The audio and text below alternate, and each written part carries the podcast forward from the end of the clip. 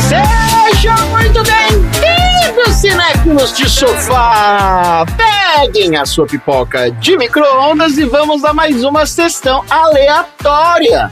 Nesse podcast, a gente sorteia um filme, premia categorias improváveis do cinema e falamos temas aleatórios que invadem as nossas mentes doentias durante a sessão. Como, por exemplo, o transporte público, muito top socão e também muito tempo para você se arrumar só para ficar na rua sem fazer nada. Eu sou o Tonzeira e Xi. Opa! Você tem meio cara de que era um arruaceiro quando você era jovem, tô certo? Arruaceiro. É, não, não fui de gangue, não.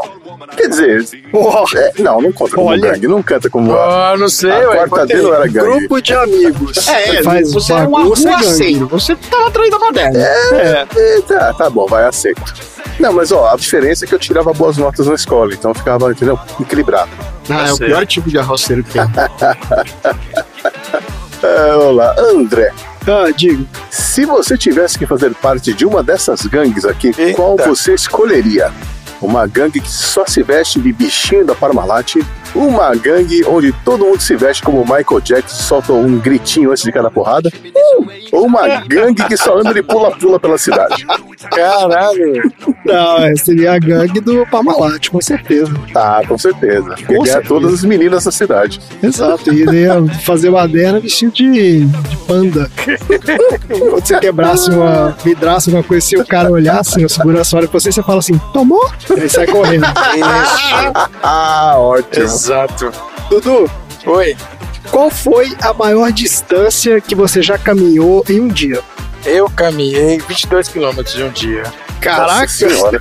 sério mesmo? Caminhou? 22? Sim, sim. Deus. Porque eu tava morando em Viçosa e fomos pra um carnaval numa cidade perto que chama Teixeira. Só que de noite, né? Aí o negócio acabou de madrugada e não tinha como voltar. Não Ah. tinha ônibus, não tinha nada. Ó, armadilha. Aí eu e mais duas pessoas voltamos a pé até Viçosa, que eram mais ou menos 22 quilômetros. Terrível. Eu saí, tipo, uma, duas da manhã, cheguei em casa às sete da manhã. Essa foi. É É uma odisseia, meu. terrível. Eu acho que é isso. Tem que olhar aí, porque de Teixeira pra Viçosa. É mais ou menos isso aí. Tom, qual foi a última vez que você jogou War? Que eu me lembre, 2004, Olha aí. durante o intervalo do cursinho. Durante o intervalo do cursinho. Caraca, intervalo. Ei. Qual que era o tamanho desse intervalo de porcinho aí? É, porque eu estudava de manhã e de vez em quando eu estudava às noites também. Então, como ficava na Lapa, eu já ficava por lá mesmo, porque não valia a pena voltar pra casa. Ah, o intervalo da manhã até a noite. Isso, é um intervalo. Não deixa de ser um intervalo. O Tá intervalo é certo. entre aulas. Não deixa de ser intervalo, é isso aí. Aqui do, do Google tá falando que o rolê a pé de Teixeira até Viçosa é 2 horas e 50. Via Nossa, BR, círculo, então, pô. Mas foi quantos quilômetros? 13,6 quilômetros, tá falando aqui. Mas é Ah, porque então foi menos, tá fazendo de menos, centro a mais ou centro, né? menos. Dependendo de onde você tava, É, pode não, ter não, dado mas é 22, mais né? bêbado demorou um pouquinho mais. Bêbado dobra, mas eu, tá? não, eu cheguei às É, 7 porque horas da manhã. em curva. Então eu saí umas curva. 3, cheguei umas 5, 6, por aí, deve ter sido Mesmo isso. assim é um rolezinho, cara. É um rolezinho. É, você é doido. Ó, eu olhei aqui. Na minha cabeça, o dia que eu mais andei na minha vida, eu andei 12 quilômetros. Ah, foi quase que eu andei, eu andei 13. Achei que era 22, eu dei 13. Eu fui do estádio do Morumbi até o metrô em Agabaú a pé. Eita, é longe isso aí. Então é isso. Out and eat popcorn! Don't you come back. I do not understand you. Don't you come back. Oh, baby, please. Don't you come back no more.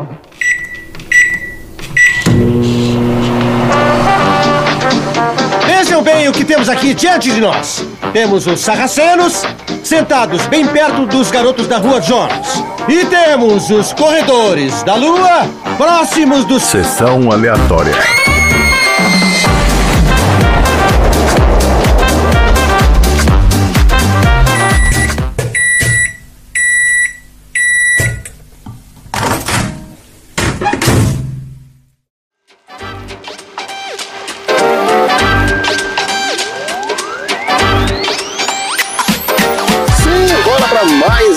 Episódio do Sessão Aleatória, o podcast que mais luta para sobreviver aqui na Podosfera, né? Porque de luta a gente entende, afinal de contas, já falamos sobre o Aikido no episódio 110 do filme Tudo em Todo Lugar ao mesmo tempo. Também falamos de uma briga de família que envolveu até o governador e a Guarda Nacional no episódio 51 sobre o filme Klaus. E ainda falamos sobre o game Mortal Kombat no episódio 36 sobre o filme Aladdin. Tá tudo aí nos episódios anteriores do Sessão Aleatória.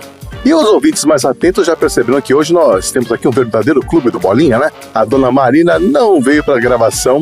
Ela continua lá no YouTube vendo vídeos de gente lavando tapete. E ela vibra quando o cara passa o rodo e sai aquela onda de água suja. Aquilo é maravilhoso, esses vídeos são excelentes. Toda vez que é só a gente, é baixaria atrás de baixaria. É, é, a gente sempre se perde, né? A gente começa a se perder nas conversas, é uma loucura. Mas se você é como a Marina e não assistiu o filme, continua ouvindo, porque o filme é só uma entradinha de pães no banquete principal, que são os assuntos aleatórios. Isso. E se esta é a primeira vez que você ouve Sessão Aleatória, deixa eu explicar para você como funcionam as coisas por aqui. O podcast é dividido em duas partes. Na primeira, o objetivo é comentar fatos curiosos sobre a produção e bastidores do filme e dar as nossas opiniões sobre ele. Já na segunda parte, nós vamos falar sobre assuntos aleatórios inspirados por coisas que têm relação com o filme de hoje, que é o clássico The Warriors, os Selvagens da Noite, que foi sorteado do nosso balde Mega Blaster, que tá cheio de papeizinhos com sugestões do pessoal aqui da bancada. Inclusive, eu acho que foi eu quem levantou a bola e o Dudu chutou pra dentro do balde. Foi isso mesmo? Ah, foi? Eu acho que foi, viu? Não lembro quando é que foi isso, foi eu? Eu não lembro também não, Foi. mas acho que foi isso. Olha só, então foi. É. Eu mencionei você. Blim, blim, blim, Então e tá aí, hoje estaremos falando sobre Warriors. Ótimo, fui eu mesmo. Nossa É, estamos muito animados aí pra essa gravação, Eu porque avisei que o filme era ruim, hein? Como assim? Não, dia, pera. Vocês botaram. Calma, chama o substituto do André. botaram. Chama o A substituto. gente já vai pra essa parte? Não, não, não. não tô, tô- tô pulando aqui, vai. Bom, o Selvagens da Noite merece ser exaltado. É um filme cult, um clássico que continua arrebatando fãs ao redor do mundo. E é, eu vou ter que me segurar pra não estourar o tempo aqui, porque sou fã do filme, né? Olha Aliás, aí. alguém aqui não tinha visto esse filme? Cara, esse filme pra mim cai naquela categoria de filmes que a gente já comentou aqui, né? Dos filmes que você acha que já viu, mas que nunca viu. Eu, eu achei que eu já tinha visto, mas quando eu fui assistir, Você não viu quando você era pequeno? eu devo ter visto, mas eu não lembrava de nada. Não lembrava Ah, de tá. absolutamente nada, nada, nada. Assim, foi um filme novo. Assisti zero. Porque eu nunca tinha parado pra ver assim adulto, sabe? Tipo, eu devo ter visto quando eu era criança. Isso. Ah, Não era nem sessão da tarde esse filme, não, né? Ele era filme que passava à noite. É, é mais à noite. é, É. Corujão, Corujão. Corujão, é, porque era um filme violento, É, pra 79 era. né? Mas olha, ó, Warriors Selvagens da Noite é um filme de 79 produzido por um trio de responsa. É. O Lawrence Gordon, que depois faria Duro de Matar e Predador. Olha, O Frank Marshall, que depois viria a fazer Caçadores da Arca Perdida. O Joe Silver, que depois faria Máquina Mortífera, Matador de Aluguel. Ó, falei um monte de filme aí, nenhum baldinho aí, Mega Blaster, não? Nada. O X só encaminhar. desse negócio. foi boa verdade lembrança, é foi bem oportuna. É, Por isso que eu lembrança. Tentando encaminhar os filmes dele só. fica jogando a bola, levantando e ninguém corta. né? Máquina Mortífera, Matador de Aluguel. É justamente falando, máquina mortífera. Quem tocar esse sino e botar matador de aluguel vai ser expulso da bancada. né? Eu não sei nem que filme que é esse, Matador de Aluguel. Qual que é esse? Ah, Patrick Com o Patrick Swayze. Swayze, pô. Nossa. Ah, é um que ele é. Que Maravilhoso. ele é... É o Dalton, ele é o Dalton. Dalton, o que, que é isso? Não é um ele que é ele um leão de chácara. É o Dalton, ele, ele é o segurança de bar. Isso, É. segurança do bar. É maravilhoso esse filme. Não é Matador de Aluguel. Não é, não é. Ele é leão de chácara Esse só. filme é absurdo. É do naipe desse aí que vocês viram aí hoje. né? É, Tá bom, vai. O filme foi dirigido pelo Walter Hill, que depois dirigiria outros sucessos, como 48 Horas, Ruas de Fogo, A Encruzilhada, além de produzir vários filmes da franquia Alien. Ele também Opa! é o roteirista do Posso filme. apitar aí pro filme da franquia Alien? Não, tem que falar Não, o nome que do que filme. vários? Ele não falou o nome do filme, não, calma. Não, então eu vou colocar aqui o Aliens, o Resgate, do James Cameron. Mas não foi já? Não, não, não, não. Qual que é o resgate? É o segundo? É o segundo. Não, eu não falei Alien o Resgate. Aliás, falei agora. Você falou franquia Alien, eu tô falando que. Eu perguntei se pode. Se, se puder, eu boto. Tem que falar Aliens ou Resgate. Você perdeu a oportunidade de apitar, André. Por quê? Porque eu falei Você Alien percebeu? Resgate. Opa! Ai, Não, então, eu já tinha falado, pô. ele não tinha falado, não. Ele falou franquia Alien. falou, agora falou. Então vai lá, franquia. É Aliens o Resgate, o filme. Bota aí. Muito bem, boa, boa. Bom, o Walter Hill também é o roteirista do filme ao lado do David Shaver. Eu destacaria também o trabalho do diretor de fotografia, o Andrew Laszlo, que já tinha uma sólida carreira no cinema desde os anos 60. Ele, inclusive, trabalhou num documentário sobre o show dos Beatles lá no Shea Stadium, em 66. Olha aí, cara. É, a fotografia dos selvagens é maravilhosa, na minha opinião. Esse me impressiona porque não foi um trabalho fácil filmar durante a noite e usando locações reais ao ar livre. Mas é isso mesmo. Essas coisas que você tem que pegar. Tem que os caras fizeram tudo à noite, ao ar livre, é só figurino, um monte de gente. Uhum. Então, assim, tem várias coisas de pontos legais desse filme. Com certeza. Outro cara que se destaca nesse filme é o Barry DeVorson, que fez a trilha sonora. A música se casa perfeitamente com aquele ano de 79, que ainda era ano de 70, mas que já apontava para um som mais eletrônico dos anos 80. O filme custou cerca de 5 milhões de dólares e arrecadou 22 milhões e meio de dólares. Na época, se atualizar os valores, vai dar uns 600 milhões. Caraca, bicho. É. E ele chegou a ficar em segundo lugar na bilheteria nas duas semanas que ficou em cartaz em grandes circuitos. Só que aí começaram a dizer que, por causa do filme, a violência entre as gangues tinha aumentado na cidade. Ah. E aí o filme foi tirado de cartaz por algum tempo. Olha. né? Foi só nas casas menores e isso atrapalhou a arrecadação final do filme. E o que será que a sinopse do IMDB diz sobre o filme Os Selvagens da Noite? Ah. É o seguinte. No futuro próximo, um líder carismático chama as gangues de rua de Nova York com a intenção de assumir o controle. Quando ele é morto, os Warriors são falsamente acusados e devem lutar para voltar para casa. Olha, eu vou te falar que tá 10 de 10 isso aí. Essa sinopse tá excelente. Não, não, não. Pro IMDB tá, ué. Não, não, não. Só essa parte do futuro próximo é que não faz sentido, porque ele se passa no. Não, mas fala no filme. É no futuro Não, próximo. mas que futuro próximo? Fala isso no filme mesmo? Fala Fala. no começo do Primeira filme. cena. Isso. Pô, Uhum. Caraca, não prestei atenção. Então, na verdade, que eles não queriam datar, né? Porque não era exatamente o que estava acontecendo na cidade naquela hora, É. naquela época, né? Isso. Entendi, entendi. O objetivo, então, o filme não se passava naquela época. Isso. O filme não é sobre os Cyrus, então a minha sinopse pro filme ficou assim. Os Warriors de Coney Island, no extremo sul do Brooklyn, são uma das várias gangues de Nova York que são convocadas pelo Cyrus, que é o líder da maior gangue da cidade, os Riffs, para comparecer desarmados para uma reunião em um parque no Bronx, onde ele convence os grupos divergentes a unir forças e assim assumir o controle da cidade. Porém, o líder dos Rogues, chamado Luther, um agente do caos e da anarquia, decide matar os Cyrus no meio do encontro e culpa os Warriors pelo assassinato. Os Warriors tentam então voltar para a segurança do seu território, fugindo da polícia e das gangues que tentam capturá-los vivos ou mortos. E é isso. É isso mesmo. Bom, Bom, no elenco não temos nenhuma estrela de primeira grandeza. Na verdade, esse filme foi um dos primeiros trabalhos de quase todo o elenco, né? E um dos motivos foi que o orçamento era baixo e que o produtor Lawrence Gordon queria atores novatos que morassem na cidade, que era para deixar a coisa um pouco mais. dar um toque de legitimidade ao filme, vamos dizer assim.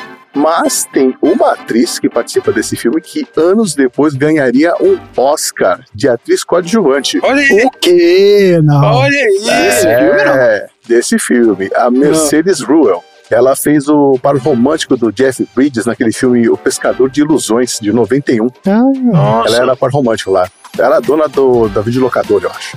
Ela é a policial disfarçada lá no parque. Ah, cara, é engraçado que ela foi a única pessoa ali mesmo que me pareceu é, familiar. mais conhecido, né? É, exato. Falei, pô, eu já vi essa moça em algum lugar.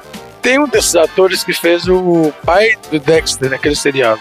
Uhum. Um dos Warriors. Exato.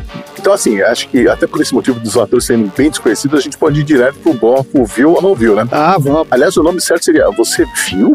É isso, Só é, filme não estranho, viu né? ou não viu, né? Tipo, É, não viu e não viu. Você viu ou não viu? Esse ator que você tá falando aí, o Dudu, é o James Remar, que é o Ajax no filme. Isso. Ele que teve um papel memorável nas séries Dexter, Sex and the City, também esteve nas séries Gotham e O Raio Negro. Mas eu tenho certeza que vocês não viram o James Remar em Ratatouille. Olha só. Não viram, mas ouviram. É. O que, que ele fez no Ratatouille? Ele faz a voz do LaRusse, que trabalha na cozinha. Olha que legal.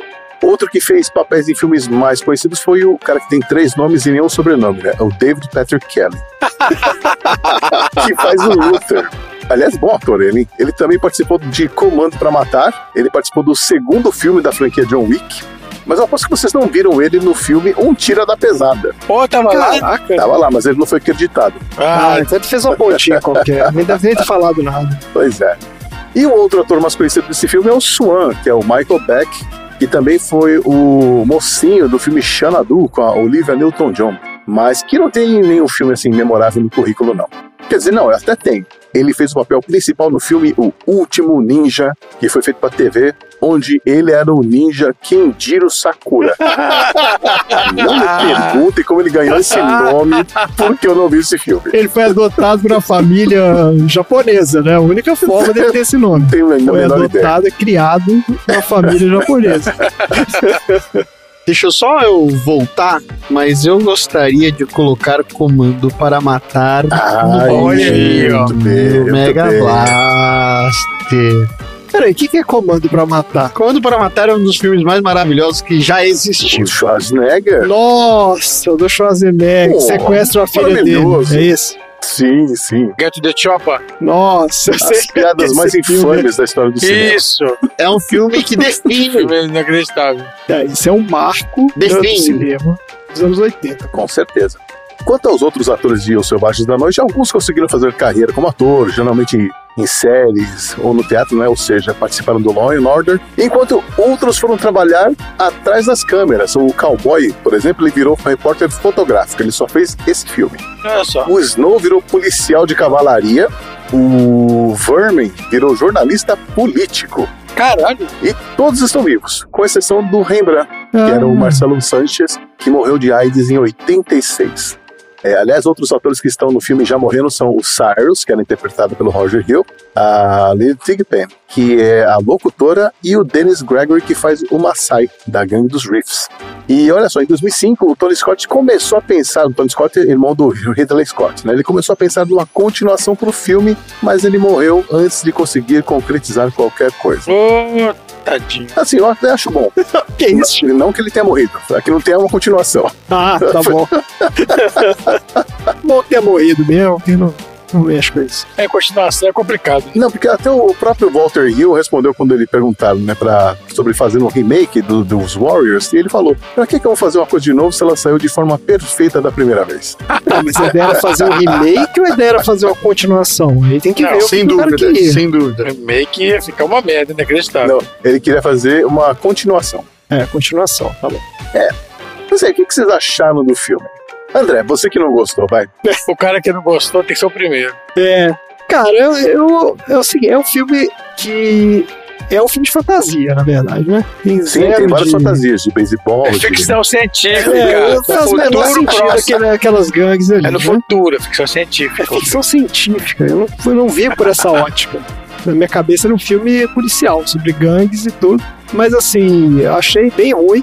E achei as atuações péssimas, inclusive. Todos os caras, pareciam robôs falando. São forçados, é tudo forçado. É, assim, os diálogos desse filme. Eu não, sei se é um problema isso, porque isso pode ter sido uma opção estética mesmo dos caras. Eles são super artificiais mesmo. Então, tipo assim, o cara fala, aí a câmera muda pro próximo cara, o outro cara fala, aí a câmera vira e o outro cara fala, aí a câmera volta, o cara fala. Então, tipo assim, não é assim que as pessoas conversam, né? Então É, não é um diálogo época, né? natural. Mas isso foi uma estética pra apresentar os personagens no começo, né?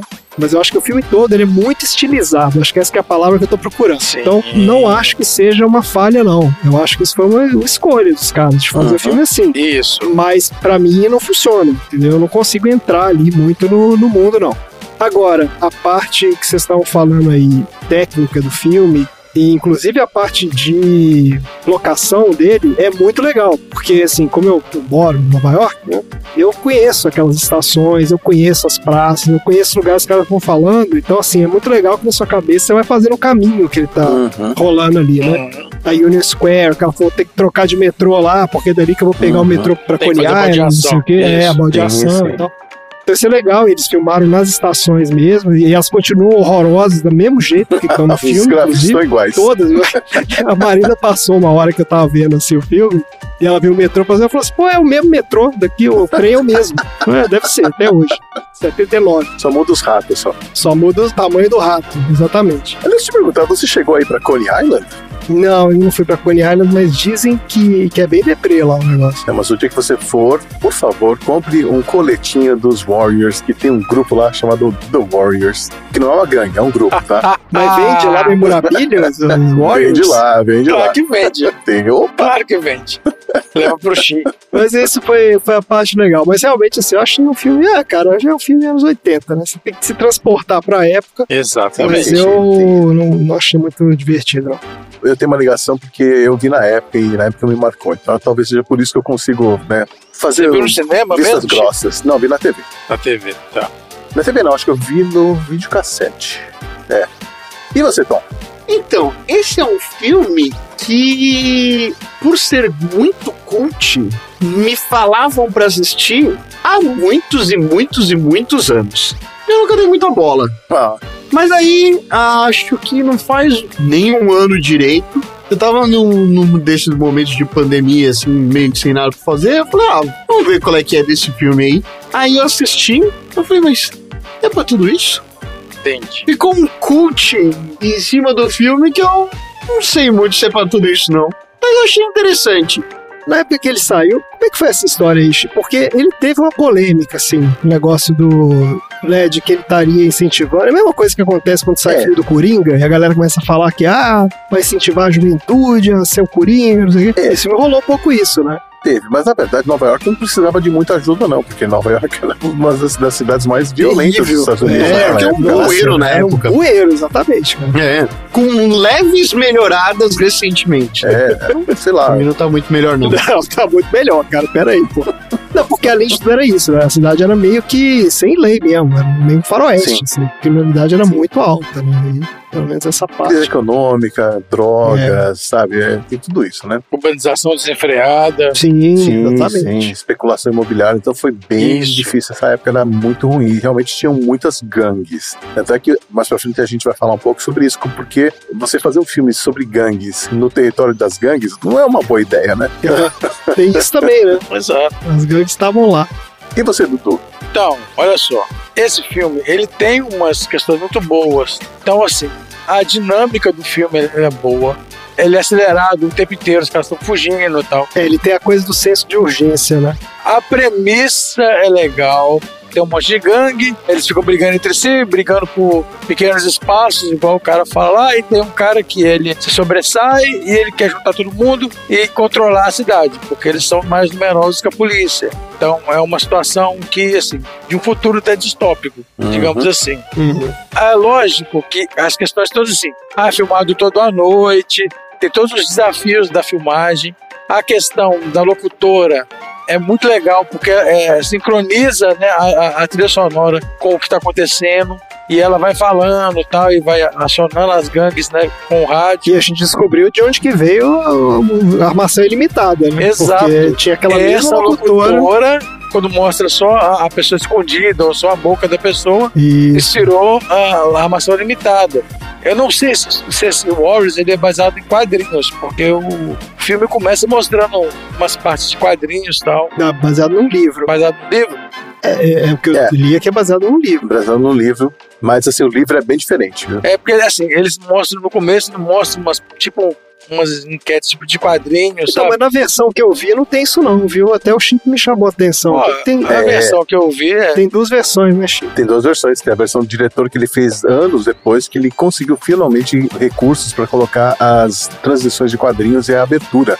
Ah, então essa é a versão do De diretor. quadrinhos. E, E a abertura que é, é- ela faz a narração dos 300 de Spa. e o autor do livro baseou a história dele no, no, no livro do grego, o Xenofonte, que é o Anábas. Ah, Ah. vamos falar mais sobre isso. Ah, então não é, não é Esparta, não. não é Esparta, não. Não, é é, Esparta. é a história dos 10 mil. Ah, os 10. Então, beleza. Vamos falar disso. Então é porque ele coloca essa introdução no início do filme e vai colocar inserindo Isso. quadrinhos também. Então, essa versão do diretor ela é mais dinâmica também por conta disso. É mais legal a estética dela. O ruim, é igual você falou, são os atores, são péssimos, que é todo mundo de, de cara novo e tal. Mas olha só, o trabalho que o cara teve pra juntar aquela galera toda, pra fazer aquele início lá no, no mini estádiozinho, com um monte de gente correndo por todo lado, né? Os caras todos fantasiados. Então, assim, como é uma, uma infinidade de gangue, os caras tinham que ser muito criativos pra botar gangue de todo quanto é jeito. E tem que mudar o figurino dos Aí eles caras. acharam legal botar gangue mímico. Acharam De ótimo. mímico, é, mas de mímico é ótimo. É, o hi-hats. A de Isso. mímico é ótimo, excelente. A dos mímicos é uma maluquice, velho. É. A dos mímicos, puta que pariu. Mas é estereotipado de propósito, né? É, é esti então, é estilizado. Eu até tinha um troféu pra eles, mas eu mudei esse troféu. Ele tem essa pegada meio de, de quadrinhos mesmo, que você falou de quadrinhos Sim. aí. Eu acho que não, eu acho que é um livro mesmo, não é quadrinho. Mas ele tem essa estética de um pouco de quadrinho, sim, né? Sim, essa coisa tem. dos caras uniformizados e cada um com um tema diferente, que é um troço na vida real faz o sentido, né? cara? Isso. E a jornada deles é legal porque eles passam um perrengue a noite inteira, não sei o que, chega em casa e agora? Entendeu? Então, assim, Rola isso, né? é, rola isso. Então, tipo assim, O cara é até fala, que né? Pô, mudou isso tudo pra Pô, chegar aqui, né? Tipo, essa bosta, esse essa lugar de novo. nesse lugar de novo. É, entendeu? Mas é, é a crítica social, né? Tipo, da situação que Exato. eles viviam, sem futuro, no future. É, isso aí. É, então, é, exatamente. Então, por isso que esse filme tem mais pontos positivos do que negativos. Os diálogos são terríveis também. Mas isso aí tudo bem. Tá certo. Ah, Vai aí, Chico. não, agora a gente só pode ir falando dos bastidores agora, né? Não, mas as fala porque você gostou. Você não falou a sua opinião, ué. Você tem que defender o É, filme agora. que que Você você que é o gostou? defensor aí do filme. Defende aí pra ficar empatado. Bom, eu gostei, porque eu tenho uma memória afetiva do filme, né? Que vi na época e tal. E era uma coisa interessante porque, assim, era uma época que eu não tinha, eu não fazia parte de um grupo. Porque na escola eu era meio que, eu era um oriental na minha sala. Então pode parecer estranho, mas já houve uma época em que ser asiático no Brasil não era legal. Então eu ficava meio isolado lá no meu canto, ia pra escola e voltava e não tinha amigos lá não, eu tinha amigos na rua, né? Mas assim, era um ou outro que morava perto de casa. Quando saiu esse filme, mais ou menos em 79, 80, foi a mesma época que eu comecei a jogar bola na rua. E aí eu criei uma gangue, entendeu? Que era o pessoal da rua de cima. Tá bom. A famosa gangue da turma de cima. Olha aí. E aí sim, aí quando eu assisti o filme, isso me veio à cabeça. Você era do Backstreet Boys, Chico? Não, não, eu sou da rua de cima. Não vem não. eu sou do Upstreet. Do Upstreet Boys. E foi por isso, então. Então, assim, é, e eu gostava muito dessa ideia, que eles trabalham bem no filme, do poder do grupo, sabe? De você pertencer a um grupo, de você ter uma identidade visual, você ter uma missão, vamos dizer assim, né? Isso para um adolescente era muito legal, né? Então, e também para você ver que na época não existiam filmes desse tipo, né? Porque hoje em dia você tem filmes Marvel a dar com pau, então você tem outras maneiras de você sentir esse prazer, né? De ver um grupo poderoso e fazer essa sensação de pertencer a, eles e tal. Mas na época não era assim. Então, quando eu vi, eu imediatamente me apaixonei, né? Adorei a ideia. Claro, não queria sair dando porrada em todo mundo, mas essa ideia que eles trabalhando no filme, que são os elementos mais atraentes, né? Do que a violência em si, né? Que é o, é o sentimento tribal de lutar lado a lado, né? Essa questão da lealdade, é, apoio, ter objetivos em comum, tudo isso me, me chamou atenção na época. Então, por isso que eu gosto do filme até hoje. Eu acho que a coisa do, da memória afetiva, ela impacta muito mesmo. E Sim. isso é uma das coisas legais da arte, inclusive, né? Porque, Uhum. tipo, é isso. No final das contas, o que importa é o impacto que o negócio teve em você. Uhum. Eu acho que esse filme, hoje em dia, pra quem nunca viu e vai pegar pra ver hoje, eu acho que ele dificilmente vai ter esse mesmo tipo de impacto. Você sabe que essa paixão, tanto é que os fãs são velhinhos mesmo, né? É. Tem convenções, tem conclaves que eles chamam, né? Ao redor do mundo. O quê? Você tá brincando? E a galera vai vestida de. As pessoas vão vestidas de Warriors, vão vestidas Ah. de Baseball Furies, vão todos vestidos, pegam autógrafos dos atores, eles falam é, decorado todas as falas do filme. Ah, que excelente. E não é difícil, né? Porque não tem tanta fala assim também. E essa geração passa para os filhos, entendeu? É uma coisa que vai de pai para filho também. Muito bom. Então tá tendo uma renovação agora, inclusive, né, voltaram a falar de, de refazer o filme. Dessa vez era para ser uma série de TV. Só que aí, pelo que eu entendi, a ideia é fazer uma coisa mais baseada no livro. E o livro era bem violento. Mas a gente fala isso agora, né? vamos falar um pouquinho dos bastidores. Bora. Vamos lá.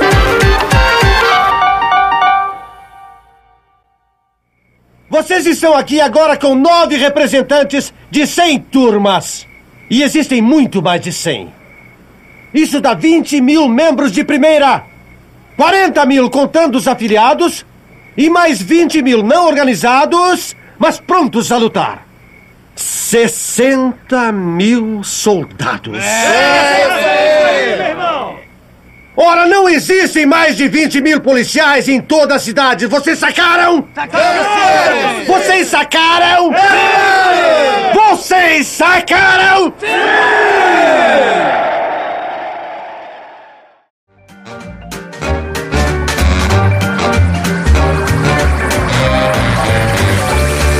A história do The Warriors começou quando o produtor Lawrence Gordon descobriu um livro sem capa, todo jogado lá numa livraria chamado The Warriors de 65 e foi escrito pelo Saul Urich.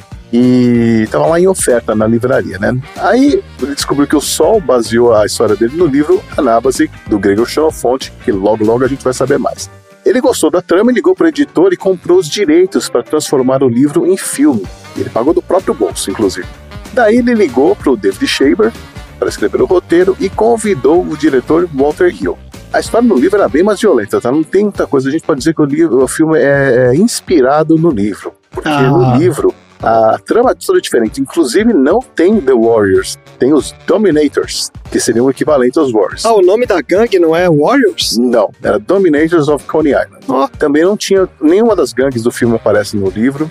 A única coisa em comum é que eles iam mesmo para uma reunião com todas as gangues lá no centro, no parque, né? Quando chegou no parque, o cara começou a falar. Ele não chamava Cyrus, ele tinha outro nome, acho que era Ismail, uma coisa assim. Aí apareceu a polícia. E aí começou a prender, dar porrada em todo mundo. Aí os líderes das gangues falaram: pô, você armou pra gente, não sei o quê, mataram o Cyrus no livro. Hum, E aí todo mundo saiu correndo, e inclusive os Warriors, né? Nos Dominators, na verdade. Então, o que acontece é. A questão é que acabou a trégua, eles tinham que voltar pro território deles, passando por todos os bairros ali, enfrentando as gangues e fugindo da polícia que queria pegar eles. E era essa a trama do livro. E vou te falar que faz mais sentido do que do filme, porque do filme o cara mata o Cyrus meio que na zoeira, né? Tipo, É. de bobeira. é, de bobeira. Total Tava todo mundo cara. comprado ali com a ideia. É, Bom, aí as filmagens foram um desafio à parte, como a gente já falou, né? Porque quase tudo era filmado em louco, nas ruas e estações de metrô de Manhattan e Brooklyn apenas à noite. E tinha outro detalhe, né? A questão da segurança, já que eles filmavam à noite. Eu não sei se todo mundo sabe, mas né, Nova York era bem barra pesada, tinha muito crime. Inclusive, o diretor teve que consultar a polícia de Nova York para saber as áreas que eram mais seguras para filmar e lugares onde eles não podiam ir de jeito nenhum, principalmente se eles fossem fazer cenas com tiros ou com gente vestida de policial. Em alguns momentos eles chegaram a ser abordados por integrantes de gangues de verdade. A coisa ficou feia, porque inclusive o James Remar, ele é do tipo method actor, né? Ele não sai do personagem. ah, foi querer tretar com a cara da cara- gangue. Nossa. Porque a produção, sem noção, né? Chegou no bairro e falou: bom, a gente precisa pichar aqui The Warriors em algum lugar. Aí eles viram Puta. um grafite e foram lá e picharam em cima The Warriors. Nossa! E aí, Eita! e aí essa, os, os caras da gangue viram, não gostaram, foram lá, porque isso é uma pior ofensa que você pode É. fazer, né? Pra esses caras. Aí eles chegaram lá e dando de cara com justamente o James Remar, que tava de colete. E com o sprayzinho na mão. Aí ele chegou, bateu na porta do trailer lá, abriu a porta e falou assim: Aí galera, esses mano aqui, não sei o que, estão falando que a gente vem invadir o território dele. Aí os atores, pelo amor de Deus, sai do personagem, pelo amor de Deus. Caralho, velho. Aí os caras, é, meu, nós somos do Homicide Incorporated, que é uma banda barra pesada de lá, uma, uma gangue. Queria saber quem fez isso aí, não sei o que. O negócio ficou feio. Aí eles chegaram apontaram pros caras da direção, da produção, e falaram, fala com eles lá. é, se vira aí, meu. Aí rolou uma graninha, todo mundo ficou dinheiro, contente. é, Pô, pô. uma graninha. Esses 5 milhões do filme aí, uma boa parte disso aí foi pra pagar, né? Não, mas eles tiveram que pagar várias gangues, viu? Pra poder Olha passar pelo aí. território. Pô, então, por isso que foi 5 milhões, pô. É, não, inclusive o Cyrus nem era pra ser o Cyrus, aquele ator. Era um líder de gangue. Que ele queria porque queria participar do filme. Nossa, olha o problemão aí. Olha o Caralho, problema. é. Fala pro cara É, mesmo que você vai filmar. É. Aí aconteceu o quê? No dia da gravação o cara sumiu. Ninguém achava ele. Até Olha hoje isso. ninguém sabe o que aconteceu com ele. Que isso? É doideira? Que Aí, maluquice. em cima da hora, chamaram lá o cara, né, pra substituir, e ele fez aquele. O melhor ator do filme é o Cyrus, vamos falar, né? Não, ele é bom, ele é bom, ele é legal. Muito bom. Can you dig it? O cara tem uma fala só e todo mundo lembra. É muito legal. É. Now there ain't but 20,000 police in the whole town. Can you dig it? Can you dig it? Can you dig it? Entendeu? Então, ele é o melhor ator do filme. E as locações foram um desafio também. né? Inclusive, até o diretor Walter Hill teve que se envolver para procurar os lugares em Nova York. O único lugar que eles não conseguiram encontrar para filmar foi aquela cena no banheiro masculino. Porque ele tinha que ser grande o suficiente para dar né, espaço para rolar Ah, pancadaria. cabia a equipe lá dentro, né? É, então ele foi construído num estúdio lá em Long Island. A princípio, o filme teria um narrador, chegaram a considerar o Orson Welles para fazer essa participação, mas aí pensaram no cachê, pensaram no orçamento e falaram: não, não vai dar. É, ia ficar É caro. melhor não. Inclusive, essa história que vocês viram aí com as transições e abertura em formato de quadrinhos, na época foi descartada por isso também, pelo custo. É mesmo? Vai É, ficar caro fazer desenhar um quadrinho? em 79 era muita grana. E eles tinham a questão do tempo, né? Eu, se não me engano, eles começaram a filmar em junho e foram terminar no começo de novembro. Hum, Então eles tinham que fazer tudo rápido isso negócio. Para sair isso, né? Então, assim, em 79 a gente não viu essa versão, tudo bem, não fez falta, mas tem cenas que ficaram de fora do filme que eu acho que fazem falta no contexto da história. Hum. Principalmente a cena de abertura, que trazia muita informação importante, né? Essa primeira cena que foi cortada se passava lá em Coney Island, no pier, e se passava de manhã. E aí, nessa cena, a gente aprende várias coisas. Primeiro que o Cleon, que era o líder, tinha uma namorada que era interpretada pela Pamela Poitier, que era filha do Sidney Poitier. Olha aí. olha só. É, cortaram. Não, mas nem tá no filme, né? Isso que eu ia perguntar. Nem aparece. Não, nem tá. Não tá. É. Isso. Aí no diálogo, você descobre que os Warriors tinham 129 integrantes mais afiliados. Isso. Só que o Cyrus pediu para só nove representantes irem para reunião. De cada gangue. Ah, É, por isso. isso. que só tinha uma galerinha, tá bom. Por Isso. isso tinha nove. Ele fala isso mesmo, né? Ele fala, ah, nós Fala. estamos aqui tantos, mas tem Isso. não sei quantos mil a mais Exato, vieram e tal. Ele isso, fala isso no isso. discurso dele. né? Uhum. E o que mais a gente descobre? Que todos ali no grupo tinham funções naquela noite, né? O Ah. Swan era o segundo no comando mesmo. O Snow, ele cuidava da música. Ah, que fez. ótimo. É, cara, é o DJ da. O cowboy era o terceiro no comando, que ele não serve pra nada, o cowboy, né? O Vermin cuidava dos gastos e da alimentação, também não fez nada. O Exato. Rembrandt tinha que pichar o todos os locais por onde eles É, tinha passavam. que marcar, é, marcar a presença É. deles. É, o Fox era o batedor, tinha que ir ali na frente avaliar o terreno. E o Ajax e o Cochise eram os músculos da operação. Pô, E realmente eram os melhores lutadores, né? Estavam filmando lá em Nova York em junho, o André pode dizer aí que é o mais chuvoso do ano por lá, o diretor de fotografia, o Andrew Laszlo, sugeriu molhar todas as locações. Ou seja, se por acaso chovesse, não teria problema, porque já começaram o filme com tudo molhado mesmo, então continua molhado né, o tempo todo. Se tivesse seco, era só jogar uma aguinha e beleza. mas nesse filme, esse negócio do clima é muito doido, porque tem hora que chove, tem hora que eles estão secos, depois É. parecem molhados, é uma maluquice. cara. Vários dias de gravação. Eu acho que o lance da continuidade não rolou muito bem, não. Que é bem confuso. Não, mas o chão da maioria tá molhado. O chão tá, o chão tá molhado quase o chão sempre. tá molhado. Mas de repente eles aparecem, tipo, mega Você não sabe se o cara suou, ou é, entendeu? Ele é de hiperidrose, ou é porque tomou uma É. chuva e parou de chover. Por que, que o cara tá molhado do nada? Mas é. que isso? Porque eles estavam sempre correndo em movimento, então durante os intervalos eles borrifavam Eu água. acho que é isso. Eles queriam dizer que os caras estavam suados, né? Mas, É. tipo, porra, bicho. borrifavam água nos atores. E você sabe, bom, não, é, não tava um calor exatamente, né? Principalmente passando ali de setembro, já tá frio. E eles tinham que ficar lá molhados no set, só usando aquele coletinho, Você né? falou julho é quente. Se for depois, não. É, começa a esfriar já. É, exato. Mas aí o diretor de fotografia aproveitou para criar uma ambientação ali, né? Ele queria aproveitar os reflexos do piso molhado para ajudar na iluminação, porque era muito escuro à noite, É, né? Então ele foi muito esperto, assim, o cara realmente foi um gênio. realmente filmar à noite, a gente não dá muita bola pra isso, até porque hoje em dia o cara se bobear nem filma à noite mais, ele filma de dia e Sim. muda tudo na pós-produção, ele bota Sim. de noite. Mas nessa Pensa época. captação de som, É, exato. E assim, usar os filtros da câmera, que é Sim, difícil realmente filmar no escuro, né? Porque a câmera tá ali pra captar luz, pô. Você vai filmar no escuro. Tem várias cenas que eles tiveram que enfiar umas luzes que não existiam na cidade. Eles colocaram lá poste de luz, luzes É. nas árvores, é, luz dentro do metrô. Eles tiveram que se virar. E você não percebe isso no filme. Então, assim, eu achei genial o trabalho do Lázaro. Só que aí outro problema também. Porque na época tinha cinco outros filmes rodando lá em Nova York. E por conta disso, os produtores não conseguiram encontrar equipe técnica para fazer o filme. Caramba. Então, assim, vários problemas, todos que foram eh, resolvidos assim com maestria pela produção. Como eu falei lá no caso das diferenças do filme e do livro, o roteiro ajudou muito a transformar o filme no cult que é. Se fosse fazer porque tá no livro, acho que a gente não ia gostar muito dos Warriors, não. Porque lá no filme rola inclusive estupro, tem, tem- é pesado o filme, o, o livro. A ideia é que eles eram uma gangue barra pesada, igual as É, outras, sim. né? Eles não eram Uhum. mocinhos ali. É, o filme dá essa uma os caras amenizada são- nos é. caras, né? Mas, tipo, Uhum. Mas eu acho que foi interessante porque ficou. ah, alguns personagens que morriam no livro, no filme não morrem. O Cleon, no livro, ele tem outro nome e tal. ele é preso, né? No filme. Não, o Cleon, ele morre espancado pelos seguidores, porque o Luther acusa ele, né? De ser dos Warriors que mataram o Sark. Mostra eles matando ele, é, Mostra né, junta ele, uma galera morre, em cima né? dele, né? Na hora que a polícia chega, é, eles estão dando uma porrada nele, é É. capaz de ter morrido. Né? Mas os outros dois que morriam no livro não morrem no filme, né? Que seriam os personagens do Vermin, que seria morto por uma das gangues lá, e o Cotiz. Mas isso não aconteceu.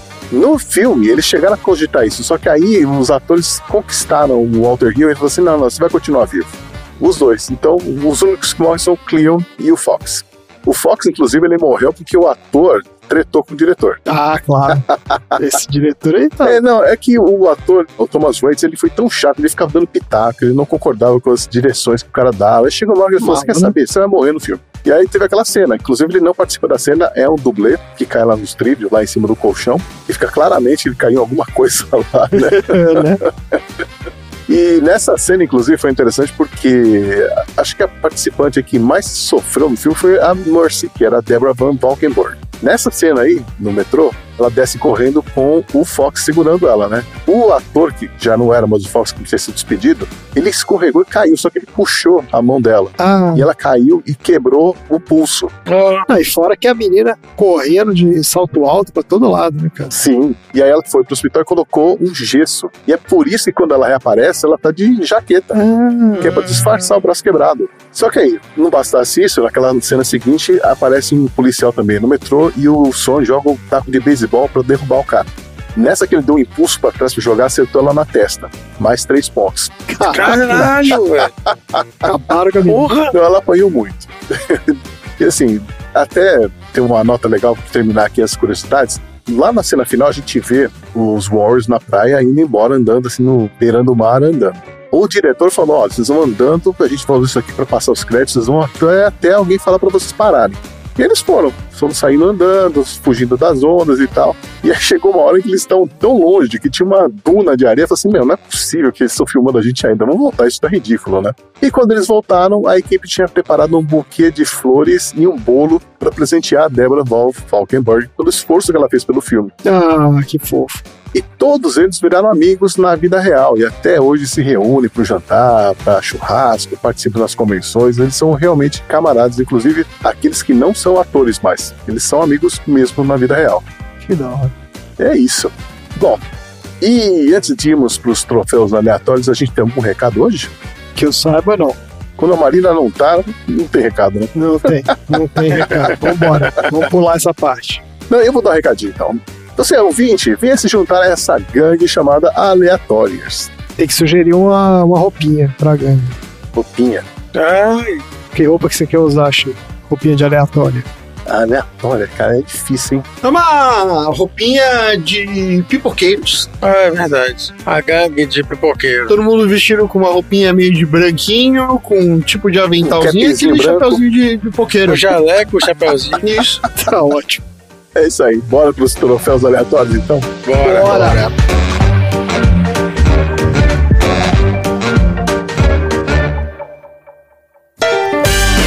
Troféu aleatório.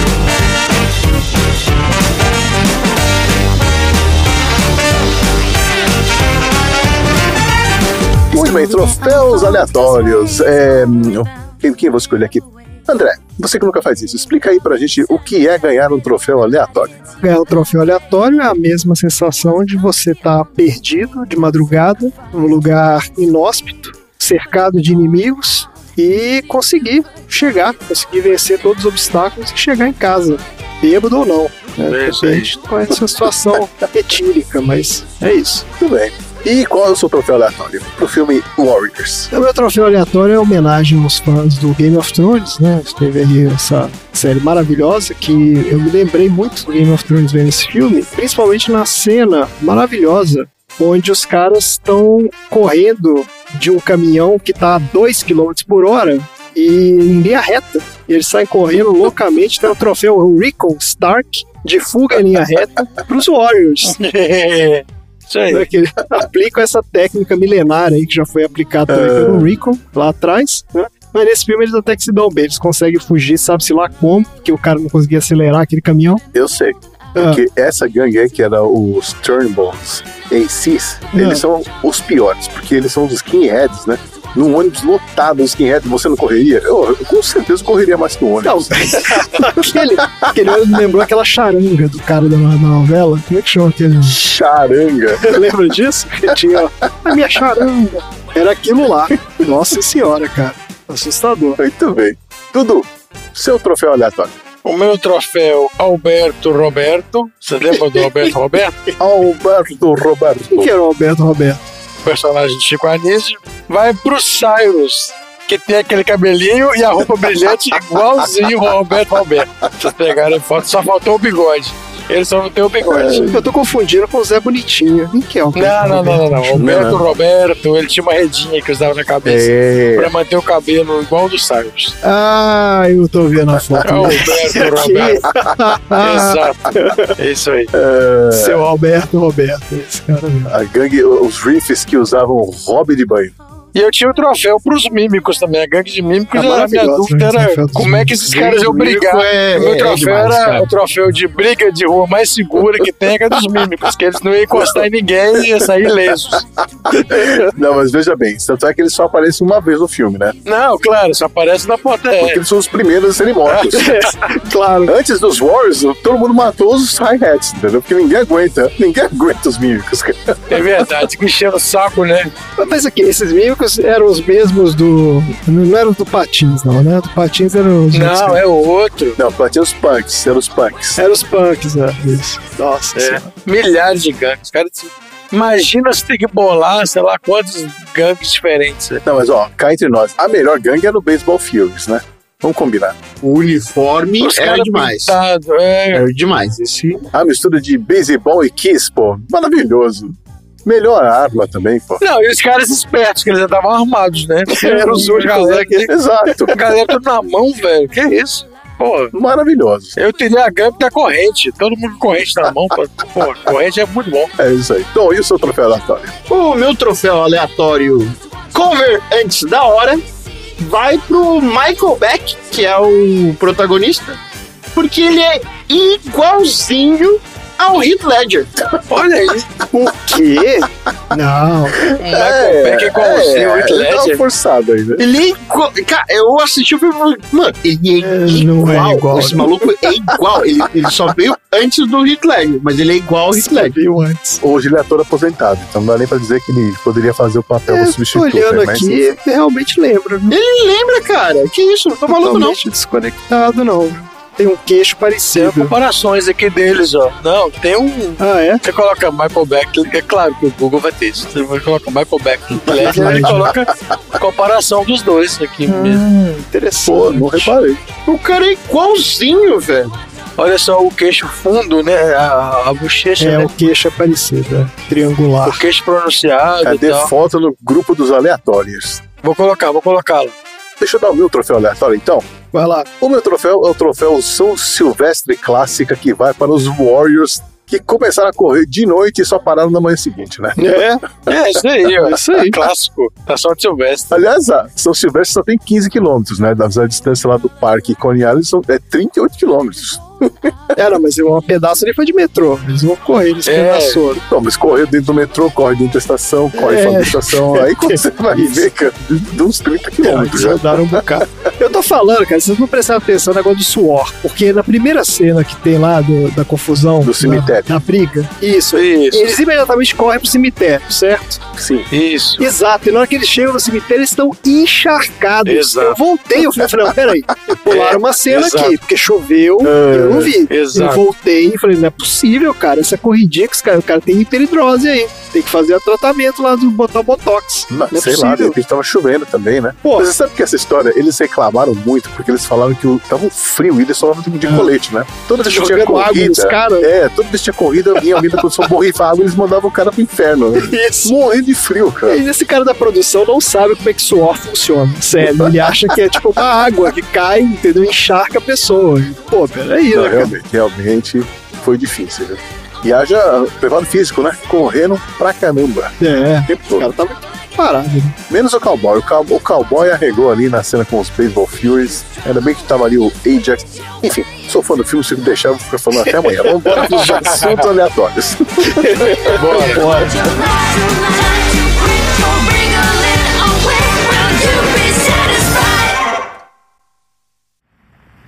Que tal vocês me mostrarem o convite? Que papo é esse, cara?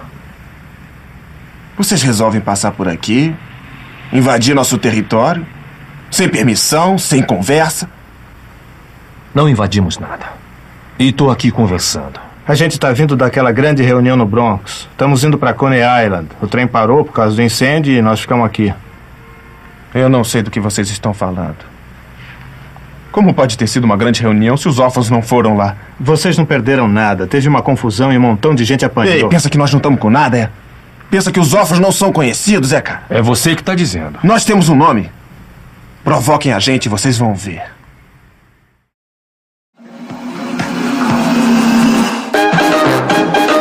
ok, assuntos aleatórios para o filme Warriors, os Selvagens da Noite. Quem é que vai começar aqui? Deixa eu ver. Dudu, Eu qual o seu assunto aleatório? perguntei pro Tom, a última vez que ele jogou War, porque a gente tava falando de Warriors, eu lembrei do War. Tem um cara até que ele quer ser o senhor da guerra lá, não sei o quê. Uhum.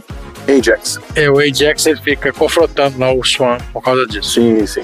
Estamos falando do jogo War, que Ah, todo mundo conhece, olha todo aí. mundo jogou, e todo mundo não terminou de jogar. Maravilha, excelente tema. Que você começa Parabéns, e não termina.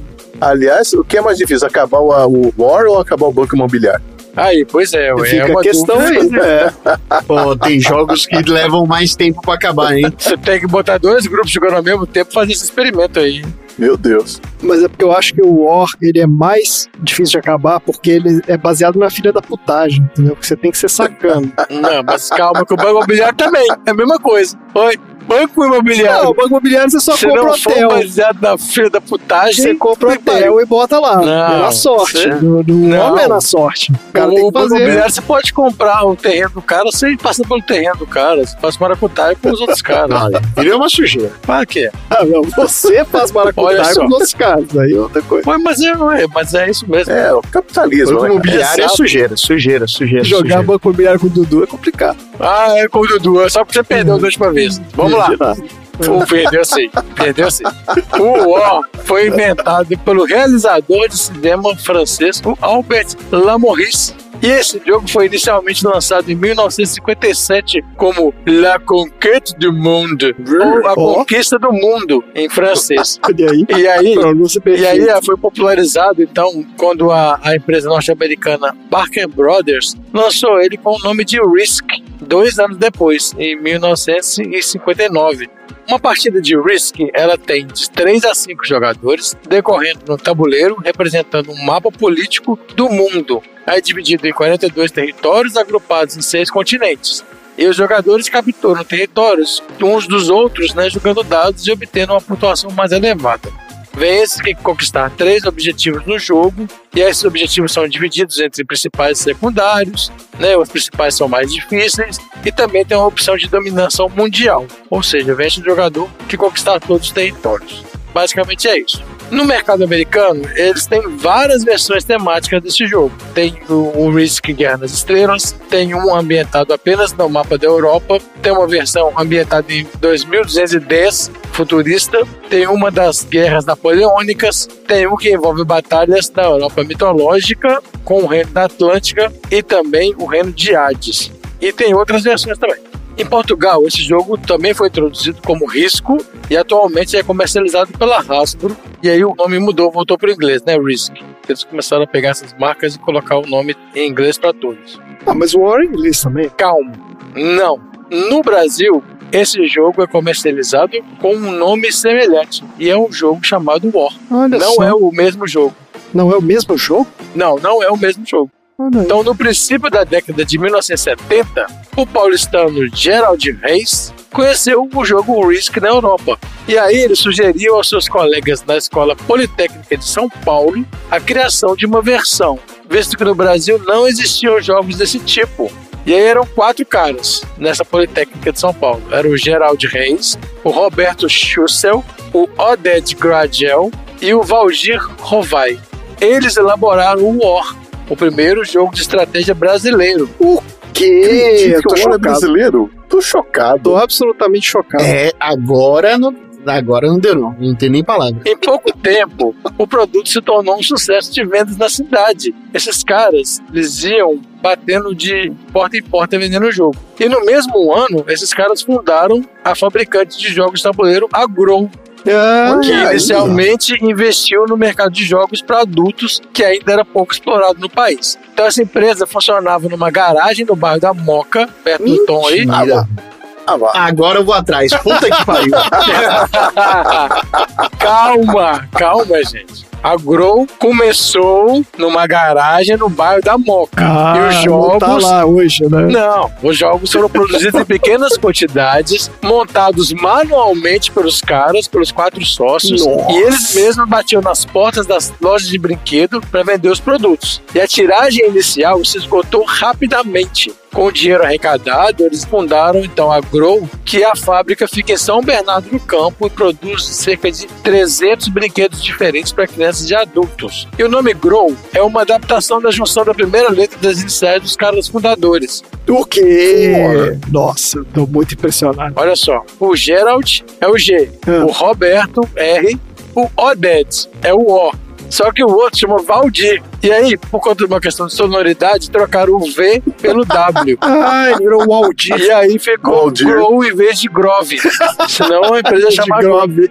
E é, porque o cara é Valdir com V, não é Valdir com Ah, W. entendi. E aí ficou Grow. Tá bom. Mais fácil mudar pra Waldir do que, né, Grove. É, o Aldir. E aí, olha só, a Hasbro, ela quis participar diretamente do mercado brasileiro. E aí fizeram um acordo com a Grow, que esse acordo permitiu os jogos parecidos. Então existe o War da Grow e existe o Risco ou Risk da Hasbro no Brasil. Ah, tem os dois. Exatamente. Mas isso não existia quando a gente era criança, não tinha Risk, eu nunca ouvi falar nisso. Não, não Existia tinha. isso. Isso é mais recente. Isso é mais recente Ah. mesmo. É, só depois de grande só que eu- fui saber Mas disso. então, peraí, o War, ele não é uma versão do Risk. Ele é um. Ele é uma adaptação. Como é que a gente explica isso? É um jogo baseado no Risk. Não, eu preciso de uma analogia pra alguém me explicar o que é isso. Ele é tipo um cover do Risk. Ele é o quê? É um remake? Sabe é um o remake. Dungeons and A Dragons? cópia, né? Não tem o D&D? Ah, Dungeons Dragons. Aqui no Brasil tem um sistema que chama Tormenta, que ele é bem semelhante ao Dungeons Dragons. nossa, que isso? É, uma Ó. versão... Achei. Achou o quê? Achei uma informação aqui. A diferença entre os jogos são as regras e o tempo de partida. Aí, pois é. Uma partida de risco dura poucas horas. Já as de War duram tardes, às vezes dias. Dias. É, exato, é, vários dias. É isso aí. Mas olha aqui uma informação, ó. Ah. Desde 1972, mais de 12 milhões de dados foram fabricados pela Grow para esse jogo. 12 milhões de dados, aqueles dadinhos do War, Sim, lá que sim. seis, né? E eram os melhores dados, porque ele tinha o vermelho e o amarelo. Isso. Podia usar pra vários outros. Exatamente. E aí tem as versões brasileiras do War, né? Tem o War original e tem a edição especial, Hum. que é recomendado pelo fabricante para 3 a 6 jogadores a partir de 10 anos de idade. E a edição especial é a única que contém miniaturas de soldados e tanques que facilitam o jogo. Não lembro disso, não. É porque é versão especial, edição especial. Eu acho que a gente é, nunca viu isso. É, já viu o War de luxo, que é uma latinha, tem vários. É porque tinha aquele outro, mas era o War 2, né? Que era que tinha os aviãozinhos. Mas era outro Calma jogo. que eu vou falar. É, Ah, tá bom. Ó, tem o War Júnior para 2 a War 4 Júnior. jogadores. Não tem cartas. Então ele não tem trocas. Então não tem vantagem em ter controle no continente, ah, exceto para cumprir o objetivo. É uma versão mais simplificada, então. É, você não ganha aqueles bônus de soldados quando você conquista o continente toda rodada. Sim, sim, que aquilo é que mata o jogo, né? É, aquilo ali que o pau vai quebrando. que você dominou Pega o um, continente, da acabou. África, o da Ásia ali, É, né? 80 soldados em cada rodada. Isso. Ou o cara que pega a Oceania e fica lá também. É, trincheirado lá, nunca mais se Exato. tira de lá. É uma loucura. E aí sempre quem ataca perde, né? Sempre, Os dados do ataque são É, feios, não funcionam. Se você trocar o amarelo pro vermelho, ele não vai funcionar do mesmo jeito. É incrível. Então o War 2 ele tem regras mais complexas porque ele tem novos elementos. Então, como combate aéreo, centros estratégicos, espionagem, mais objetivos, ele é mais elaborado. Certo. E aí você usava o ataque aéreo para diminuir aquele tanto de soldado que os caras tinham no território. Você mandava os aviões lá, eles chegavam rápido. Eles não eliminavam os soldados, mas eles diminuíam os exércitos. Isso. E no 2, ele tem um remanejamento de territórios também. Ele tem um território a mais que a versão do 1, que é Cuba. Tem um de Império Romano, que foi lançado em 2007, em comemoração aos 35 anos do lançamento do original. E aí ele tem domínios antigos do Império Romano, em torno do Mar Mediterrâneo, né? Um mapa todo diferente. E aí os exércitos são legionários, cavaleiros, catapultas. Mas é o mesmo jogo, né? A mesma regra. É só um skin pro jogo. No outro você tinha os soldadinhos só, né? Só os exércitos. É. Aí você tem legionários, que são uma legião, cavaleiros, que funcionam por três, catapultos, que funcionam por dez, pra você diminuir a quantidade de peças. Ah, então não. Então ele é mais elaborado. Ele não é É só. mais elaborado. É, entendi. E as províncias têm o nome escrito em latim, as regiões são denominadas em português. Tem um War de batalhas mitológicas, tem um War digital, que foi lançado em 2015, e ele pode ser jogado né, pelos computadores, desenvolvido pela empresa Sioux. E aí permite que você jogue na internet ou contra a máquina também. Você pode jogar com a galera ou contra a máquina. Isso é bom, hein? E tem as versões não oficiais. Tem um designer carioca que criou uma versão não oficial, denominada War in Rio, tratando da realidade da cidade do Rio de Janeiro, substituindo o mapa mundial pelo mapa do Rio, Olha com os só. territórios dos bairros, favelas cariocas, Copacabana. exércitos. E é só que ele não colocou os nomes das facções criminosas bom, ligadas né? ao tráfico de drogas, nem milícias e nem o BOP. Que bom. Por ser uma- um jogo de um designer, né, ele teve uma repercussão na mídia, mas ele não foi produzido em larga escala. E teve um estudante potiguar que fez o War Cabra da Peste. Olha aí. Que a partir de ideia dele com amigos, eles fizeram usando o, o estado do Rio Grande do Norte como mapa, com algumas cidades pequenas, compartilhando o mesmo território. E aí ele conta com pontos estratégicos e com continentes representados por quatro mesorregiões que compõem o estado, com objetivos únicos e bônus de dominação. E aí eu queria saber de vocês aí quais são as suas memórias, né, do jogo War aí que vocês têm. Cara, eu nunca gostei do War. Olha aí, Oxi, você não gostou? gostei do Esses jogos que du- duram uma eternidade e não acabam nunca, eu gostava do jogo da vida. Não, mas o jogo da vida acabava. É, o jogo mas da vida da era vida só é- uma é o que menos demorava. É, É, eu acho que é por isso. eu gostava da ideia de você ter o carrinho pra pôr os bonequinhos lá. É, o jogo da vida era mais. de filho. Encher de Nossa. filho. É, O War, o War, ônibusinho, né? Com eu lembro de 40 tantas filhos. discussões de War, meu Deus, não acabava nunca aquele jogo. Não, o War era infernal. O War é mesmo. Olhei, quando sobrava só duas pessoas só e metade do, ma do mapa para as duas. Esse, Mas esse jogo não acabava nunca. Esse aí, quando ficava duas pessoas, fodeu. É, por isso que virava É. guerra, né? Porque você não aguentava mais e ficava brigando pra acabar logo o jogo. Exatamente. O meu irmão tinha o War 3. Três? Existe isso? War eu 3? não vi esse não. É, esse Tem, não é tem o também War não. 3. Como que é o War 3?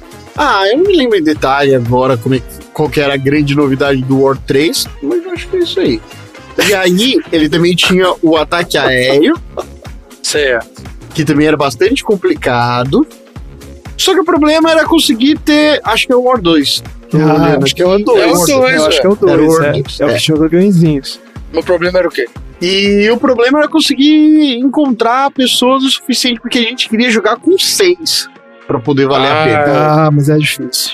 Era muito difícil. Aí a gente jogava com três, aí com três realmente demorava é, muito. é isso Quanto, principalmente quanto pra mais jogador, negócio. mais mais rápido, rápido vai. o jogo. É. é. Agora eu tenho uma pergunta. Qual desses caras aí, o Gilberto, o Walter, não sei o que, essa galera toda, quem foi que inventou esse país que chama Budinka?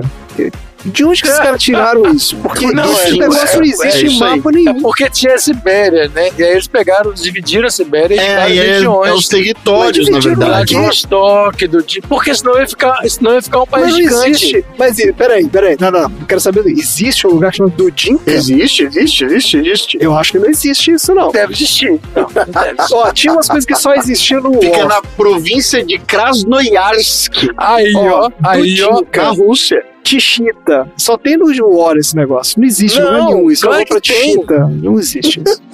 Tá os caras inventou. São territórios. Ó, Dudinka é uma cidade da Rússia. Ah, e Tichita é o quê? Vou procurar aqui. Como é que escreve Chita? Ninguém Caralho. sabe. O cara inventou um jeito de escrever Ah, qualquer. não. É T-C-H-I-T-A. Tichita. Aí, ó, cidade da Rússia também. Então ele pegou nomes de cidades aleatórias É, botou. porque senão ia ficar um país muito grande, né? Só a Rússia. Olha lá, tem até uma matéria na Super Interessante falando assim, ó. As cidades russas do War era real? Tá vendo? É uma dúvida legítima. Alguém fez a pergunta na década de 90, tá vendo? Aí lá tinha Omsk, falava exatamente os, os Ah, Omsk, dele. beleza. Omsk, Dudinka, Chita ó. e Vladivostok. Vladivostok, É, tinha Sibéria, sim, mas- Sibéria também, ó. Tem, tinha Sibéria. O mais legal do, e- do War também, porque assim, ele junta né, os países e tudo. Então, se- os Estados Unidos do War é o sonho de todo mundo, né? Porque é só Califórnia e Nova York, não tem mais nada. Não tem Arkansas, não tem Texas, não tem nada desses é, republicano maluco. Babaca não tem, né? Só tem, não tem. É, tiraram os redneck todos. Deixaram só a Califórnia e bom. Nova York. O mapa do mundo ideal. Então. Ô, Dudu, você lembra que a gente fez o nosso próprio War? O quê? Não. Que Como assim? nerds. Ah, não!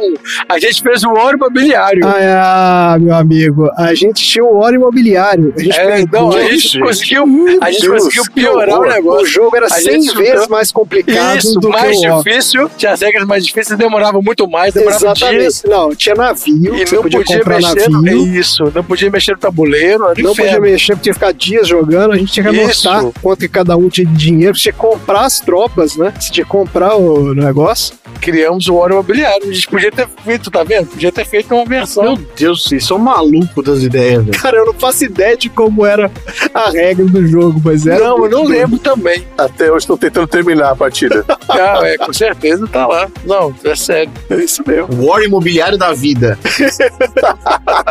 Onde no final você pode se aposentar como um general ou um filósofo. Cara, olha só.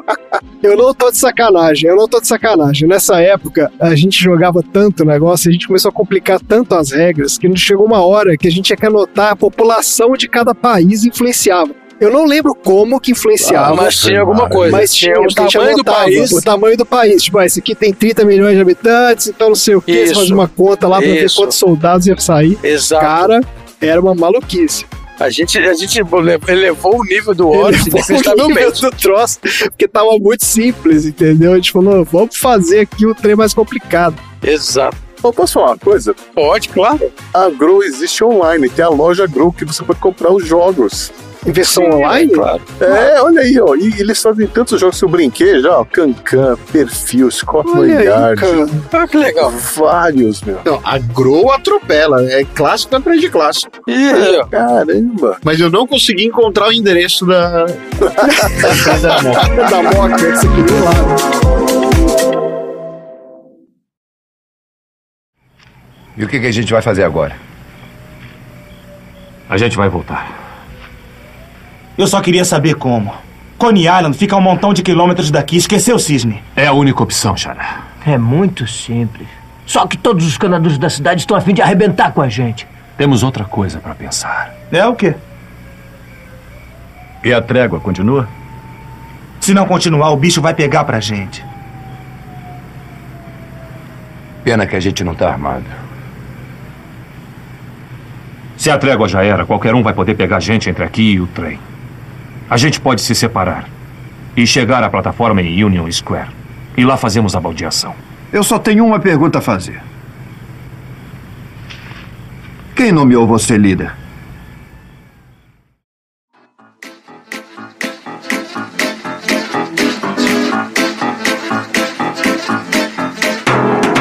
André, seu assunto aleatório. O filme The Warriors, né, ele conta a história desse grupo de guerreiros que se veem isolados no território hostil. Cercados por inimigos, eles enfrentam inúmeros perigos na sua tentativa de voltar para casa. Então a gente já comentou, né, que o filme é baseado em um livro escrito, escrito lá pelo Sol Yuri, mas esse livro é baseado numa outra obra muito mais antiga. O livro se inspira nesse épico chamado Anábase, escrito no século IV a.C. por um general grego chamado Xenofonte, e conta como ele liderou uma das mais extraordinárias campanhas militares de todos os tempos. Essa história é conhecida como o Exército dos 10 Mil, e por essa façanha, o Xenofonte é considerado um dos maiores gênios militares da antiguidade. Então nós vamos conhecer a história do Exército dos 10 Mil, que deu origem a essa aqui, né? Vamos ver se tem alguma coisa aqui que ainda sobrou nesse filme você se perdeu aí nas, no telefone sem fio da história. Tem as Lizes aí nesse exército, hein? então, não tem as Lizes aqui. Ah. Aquelas Lizes ali também, né? Cara, na hora que botou o olho nelas ali, eu tinha que ter sacado que tinha alguma coisa errada, né? Mas o cara foi. Tava, tava na loucura. É, pois é. Ó, vamos lá, a história do 10 mil é o seguinte: em 401 a.C., a Grécia vinha de 27 anos de guerra civil entre os espartanos, atenienses e os respectivos aliados, que foi a Guerra do Peloponeso. Com o fim da guerra, vários soldados altamente experientes ficaram desempregados e acabaram se reunindo em grupos de mercenários que passaram a ser altamente temidos e valorizados pelo Império Persa. Por quê? Porque o Império Persa era um dos maiores e mais poderosos do mundo, se estendendo desde a Índia até a Anatólia, né, que é onde fica a Turquia, e o Egito. Incluía várias nações e povos diferentes. Eles estavam sempre em guerra na Pérsia. Esse é o negócio. Quem governava a Pérsia era o Dario II, que é neto do Rodrigo Santoro, do Xerxes. Lembra dele?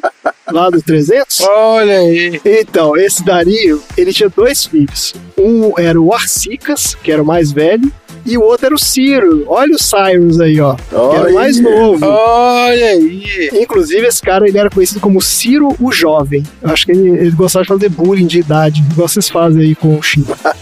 então, olha só, quando Dario II morreu, o Arcicas, que era o filho mais velho, foi nomeado seu sucessor e assumiu o trono com o nome de Artaxerxes II, ele achou que Arcicas não estava legal, botou esse outro nome aí. O irmão dele, o Ciro, entrou numas de que, na verdade, ele é que era o herdeiro legítimo, né, como sempre, e resolveu tomar o trono do irmão. O Ciro governava uma província que tinha uma força militar considerável e reunia um exército de 10 mil soldados, né, lá da galera dele. Só que ele sabia que esse exército não tinha chance contra o Artaxerxes, né, porque pô, o cara era o imperador. Então, ele tinha uns contatos lá na Grécia, porque ele tinha feito uma aliança com Esparta um tempo atrás, não sei o quê, e ele conseguiu contratar um exército de 13 mil mercenários gregos para fortalecer o exército dele. Desses 13 mil, o importante aqui é que tinham 10 mil que eram elite militar da época. Eles eram conhecidos como hoplitas. Era uma espécie de infantaria pesada, que era uma das forças mais poderosas já vistas até então. Os caras usavam armadura, escudo e lança e lutavam em formação de falange. Naquela época não tinha exército mais temível que esses hoplitas. Então, com esses 10 mil hoplitas do lado dele, o Ciro achou que era invencível. Pegou essa galera e partiu para Babilônia, onde estava lá o Artaxerxes, numa viagem de 2.500 quilômetros, demorou nove meses para cara chegar lá. Lá pelas tantas, né, o Artaxerxes ficou sabendo, falou, pô, tá vindo um exército aí, tá, tá meio esquisito o negócio. Então ele mobilizou o exército dele. Mas ele foi realmente pego meio de surpresa, então ele não teve muito tempo para se preparar. Ele conseguiu reunir 40 mil soldados, mas era uma galera meio assim, destreinada, os caras não estavam muito bem equipados e tal, era um exército meio chechelento. Esses exércitos se encontraram na margem do rio Eufrates, né, os 23 mil soldados lá do Ciro, que incluíam os hoplitas gregos, contra os 40 mil do Artaxerxes. A batalha que ocorreu ali ficou conhecida como Batalha de Cunaxa, e eu acho que é Cunaxa que fala, né, porque tem um X aqui. E foi uma batalha bem sangrenta, mas como Ciro tinha previsto, os gregos massacraram os persas e conseguiram abrir um buraco na formação lá do rei. Daí o Ciro viu a oportunidade. Ele avançou com a cavalaria dele e conseguiu ferir o irmão com uma lança. Só que imediatamente ele levou um dardo no olho e morreu na hora. E é aqui que começa o problema para esses gregos lá, porque quando o exército do Ciro ficou sabendo que o, o líder deles tinha morrido, eles entraram em pânico e vazaram tem que fazer mais. Só que esses gregos tinham dado um pau numa parte do exército, né, do Artaxerxes, tinham saído em perseguição com esses caras. Então eles estavam longe do campo de batalha, eles não viram o que tinha acontecido. Quando eles voltaram, eles encontraram né, o lugar vazio, um monte de gente morta lá e o acampamento deles saqueado. E eles não entenderam nada. Eles passaram a noite no acampamento, na cabeça deles eles tinham ganhado a batalha, né? Então eles estavam esperando chegar algum mensageiro do Ciro, pô, pra pagar ele, né? Os caras poderem ir embora. Só que no dia seguinte chegou um mensageiro para contar o que tinha acontecido. E foi aí que caiu a ficha nos caras. Não só eles não iam receber o pagamento, né, porque o Ciro estava morto, como agora eles estavam isolados em território hostil e cercados por inimigos. Então, enquanto os gregos discutiam ali o que eles iam fazer, chegaram os emissários lá do rei exigindo que eles se entregassem as armas e se rendessem. Esses mercenários eles não eram um grupo unido, eles eram vários bandos ali, na verdade, cada um tinha o seu próprio comandante. Mas um sujeito chamado Clearco acabou virando porta-voz deles. Daí os gregos recusaram, só que eles ofereceram uma outra proposta, fizeram outra proposta em troca. Eles falaram: ó, vamos fazer uma trégua aqui, porque eles não tinham vindo para guerrear contra o, o, rei. Na verdade, eles eram contratados, né? Tipo assim, ó, não tem nada contra o rei. Então, assim, se deixarem a gente embora, a gente vai tranquilo, não tem problema nenhum. Quem estava negociando em nome do rei era um sujeito chamado Tissafernes, que tinha liderado a cavalaria persa contra os gregos e tomado um pau deles. Então este Safernes falou: Não, beleza, eu vou lá falar pro rei, vou ver o que, que ele fala.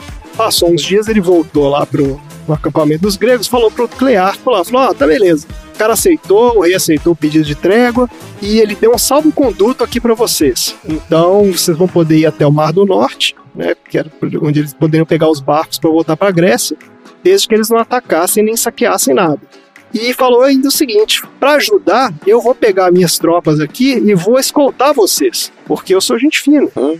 Pois é. Os gregos acharam meio esquisito o negócio, mas o Clearco convenceu, falou: não, Safenes é gente boa e tal, vambora. E partiram para viagem. Lá pelas tantas, o Tissafernes chamou lá o Clearco e falou assim: Ó, Clearco, junta a sua galera aí, que hoje vai rolar um banquete. Vamos fazer aqui um banquete para você e para os líderes do seu exército. O Clearco falou: pô, beleza, né? Bora lá, tô morrendo de fome. Levou cinco generais e 20 capitães para o acampamento dos persas. E chegando lá. Eles eram o banquete. É, os caras passou a faca geral, matou e decapitou todos os gregos deixando o exército sem liderança. Mata tudo! Mata tudo. Foi estilo casamento vermelho lá do Game of Thrones. Quando a galera que ficou no acampamento percebeu, né, que tipo assim, pô, os generais foram embora e não voltaram mais, falavam, fudeu. E aí rolou uma discussão entre eles para eleger um novo líder. É, vocês lembram que no filme tem essa parte lá também, quando os Warriors ficam sem líder, eles ficam ali discutindo, ah, mas é você, não sei o que e tal. Nessa discussão, esse Xenofonte, que era um comandante ateniense, repassou com os soldados, ponto a ponto, a situação atual deles e argumentou que, tipo assim, não, a gente dá para voltar, entendeu? A gente não precisa ter medo dos caras, vamos, vamos voltar para casa. Recomendou que o pessoal queimasse tudo que não fosse útil para lutar e marchasse de volta para casa. Para garantir que todo mundo chegaria bem, o Xenofonte falou o seguinte: falou, não, eu vou defender a coluna, eu vou pegar aqui uma tropa, eu vou ficar na retaguarda e vou defender vocês. Vamos voltar, vamos embora para casa. E aquilo né, gerou lá um pó, o pessoal ficou mega empolgado, não sei o que, aclamaram o cara, né? Ele se tornou ali o líder dos mercenários. E aí começou a viagem deles. Só que, né, vocês lembram que eles estavam um pouquinho longe. De cara, eles começaram a ser perseguidos por uma força de arqueiros persas a cavalo, que estava atacando a retaguarda da coluna. Quando os persas estavam quase chegando na coluna grega, o Xenofonte esperou cair da noite e formou um grupo de arqueiros de curto alcance e cavalaria leve. Daí, quando essa cavalaria persa finalmente chegou na posição deles no dia seguinte, né, já estava a poucos metros de distância, o Xenofonte soltou a cavalaria num ataque de choque. Foram para cima dos arqueiros e massacraram esses arqueiros. Acabou ali o negócio. Os gregos seguiram então viagem, só que logo depois se viram em outra situação complicada. Agora eles ficaram sabendo que o Tissafernes, o cara lá que tinha massacrado né, os líderes todos, tinha reunido um exército maior ainda e estava em perseguição a eles. Os gregos continuaram avançando até chegarem à margem de um rio que era muito largo e profundo, não tinha ponto de travessia nenhuma. O Xenofonte rapidamente elaborou um plano. Ele pegou todas as cabras, vacas, ovelhas e burros que estavam lá com eles, né, carregando os equipamentos e tudo, mataram todos os bichos, encheram o corpo de feno colocaram sobre o rio, costuraram e cobriram de terra. Eles fizeram uma ponte com esses bichos. Atravessaram o rio. Você acredita nisso? E aí, beleza, seguiram viagem e tal. Passou um tempo, eles chegaram num outro país lá que chamava Corduena, que é perto da Turquia lá, a terra de, uns, de um povo chamado os Carducos. Esses nomes são muito bons, né? Esses carducos eram uma tribo que habitava as montanhas, era considerado um povo feroz e amante da guerra que nunca tinha sido conquistado. Daí, enquanto avançavam, os 10 mil foram repetidas vezes atacados até que eles chegaram ao desfiladeiro, onde estava a principal tropa lá no contingente desses carducos posicionados ali. Os gregos não conseguiam avançar, tiveram que parar e subir e, né, e montar acampamento. Só que quando caiu a noite, começou a cair uma tempestade também. Daí o Xenofonte ele olhou e falou: pô, essa chuva veio bem a calhar. Ele dividiu as forças dele, ele manteve 8 mil homens posicionados em frente ao desfiladeiro, como se fosse atacar o exército dos carducos lá. Só que ele pegou outros 2 mil soldados e deu a volta no desfiladeiro. Ao amanhecer, quando veio uma neblina forte escondendo os soldados gregos, eles atacaram a retaguarda do exército dos carducos lá nesse desfiladeiro. Olha aí. Mais uma vez, o cara conseguiu lá uma vitória, deu passagem para os gregos. O próximo obstáculo deles foi no rio Centrites, que era onde tinha a fronteira com a Armênia. E tinha uma força do sátrapa armênio. Sátrapa é o governante local lá, né? Tipo um governador da província. Esse cara bloqueou a rota para o norte, né, através do rio. Então os gregos ergueram acampamento e mandaram os batedores para buscar alguma outra forma de atravessar o rio. Os batedores acharam um caminho numa parte que era atravessável a pé. Só que quando eles estavam se movimentando para lá, os armênios também foram, bloquearam essa passagem também. Aí o Xenofonte teve aquela ideia, né? Falou, pô, já sei o que, é vai rolar. Ele pegou uma tropa bem menor, uma força pequena, e começou a voltar para a passagem anterior. Os armênios, que falaram, pô, os gregos estão voltando, se deslocaram de volta. O que, que aconteceu? Deixou um buraco, então eles conseguiram atravessar, os gregos atravessaram o rio, e como a força do Xenofonte era uma força leve pequena, ele conseguiu voltar mais rápido que os armênios e conseguiram atravessar antes dos caras chegarem. Daí, beleza, chegaram lá na Armênia. Chegando lá, eles encontraram um sujeito que era o Tiribazus, que era o governador da Armênia.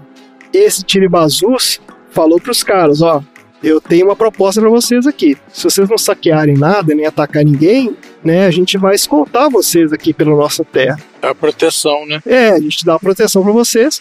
Mas eles já estavam com muita fome e com muito frio, então eles aceitaram essa proposta dos caras e foram sendo escoltados aí por esses soldados até umas aldeias. Nessas aldeias eles receberam um monte de comida, carne, legume, vinho, fizeram uma festa lá.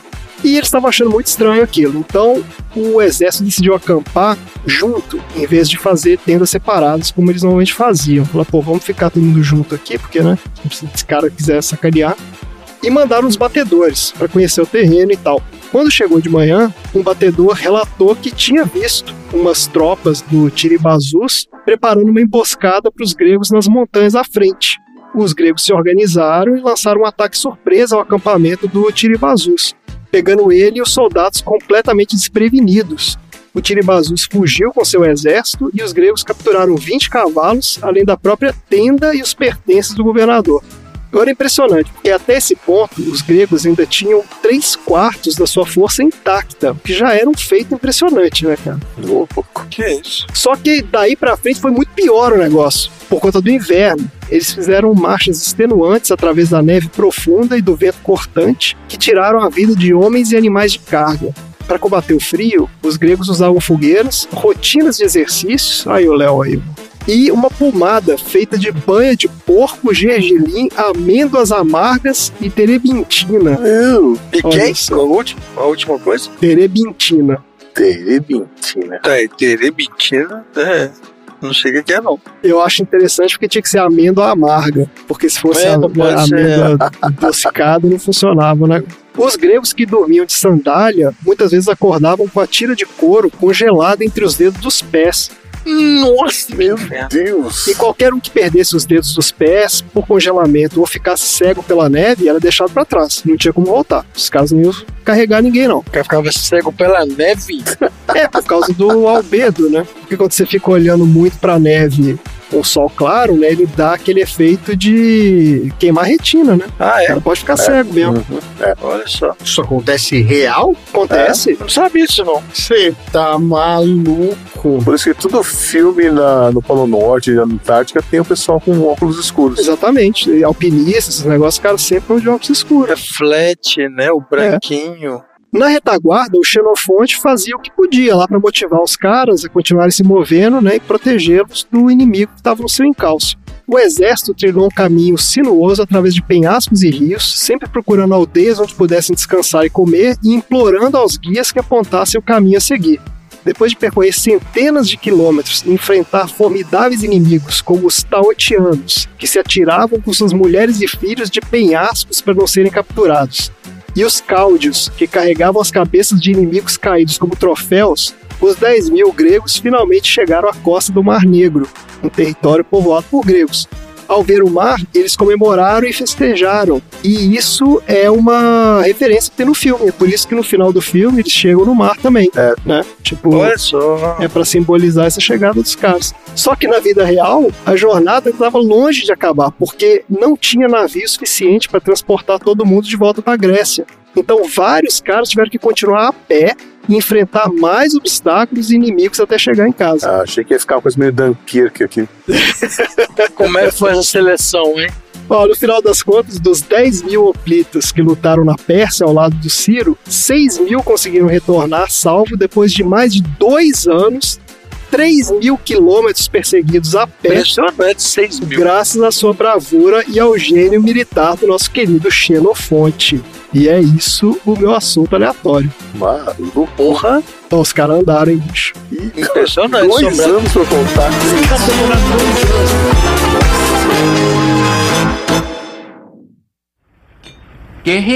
Guerreiros, venham aqui brigar. Guerreiros, ah, por que não vem aqui brigar? Guerreiros, vem aqui brigar. Guerreiros, por que não vem aqui brigar? Guerreiros, por que vocês não vêm brigar, hein?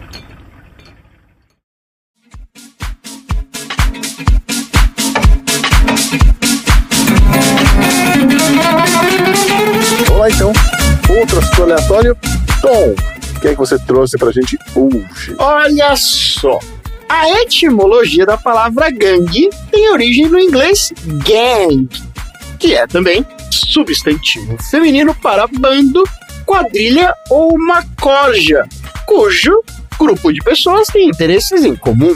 Mais pra cá, no Brasil, a gente adota o significado de ser um grupo de pessoas que se comportam de maneira agressiva, que se organizam para prejudicar algo ou alguém, sendo um conjunto de bandidos ou de malfeitores. Pegando um pouquinho mais leve, nada mais, nada menos do que arruaceiros. Isso. que são pessoas que, na verdade, por não ter nada para fazer, acabam ficando pelas ruas fazendo baderna.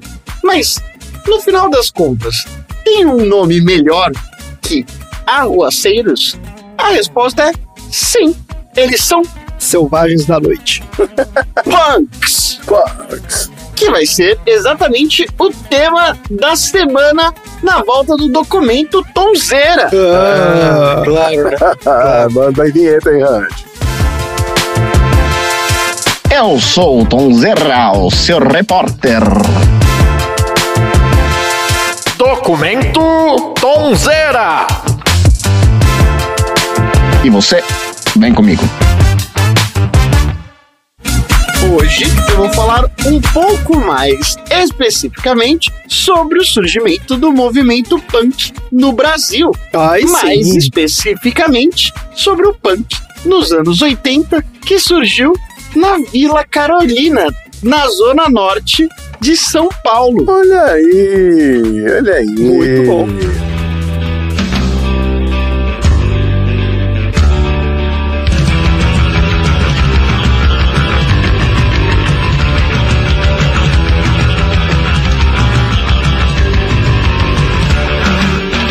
Olha só, o movimento punk surgiu na década de 70, lá em Londres, na Inglaterra, mas super rápido acabou se espalhando por diversas partes do mundo, inclusive no Brasil.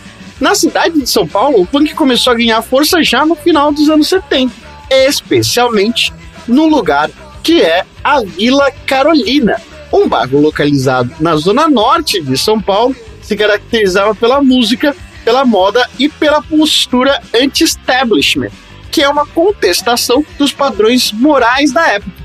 Bandas como Os Inocentes, O Cólera, O Olho Seco e Os Ratos de Porão surgiram na região ou graças às pessoas que moravam lá e acabaram se tornando referências para o punk nacional e internacional. Meio que sem saber direito em quem se espelhar, o Brasil, que era bastante pobre em virtude da ditadura militar, garotos de 13 e 14 anos já semeavam mais ou menos aquilo que seria a explosão do punk brasileiro.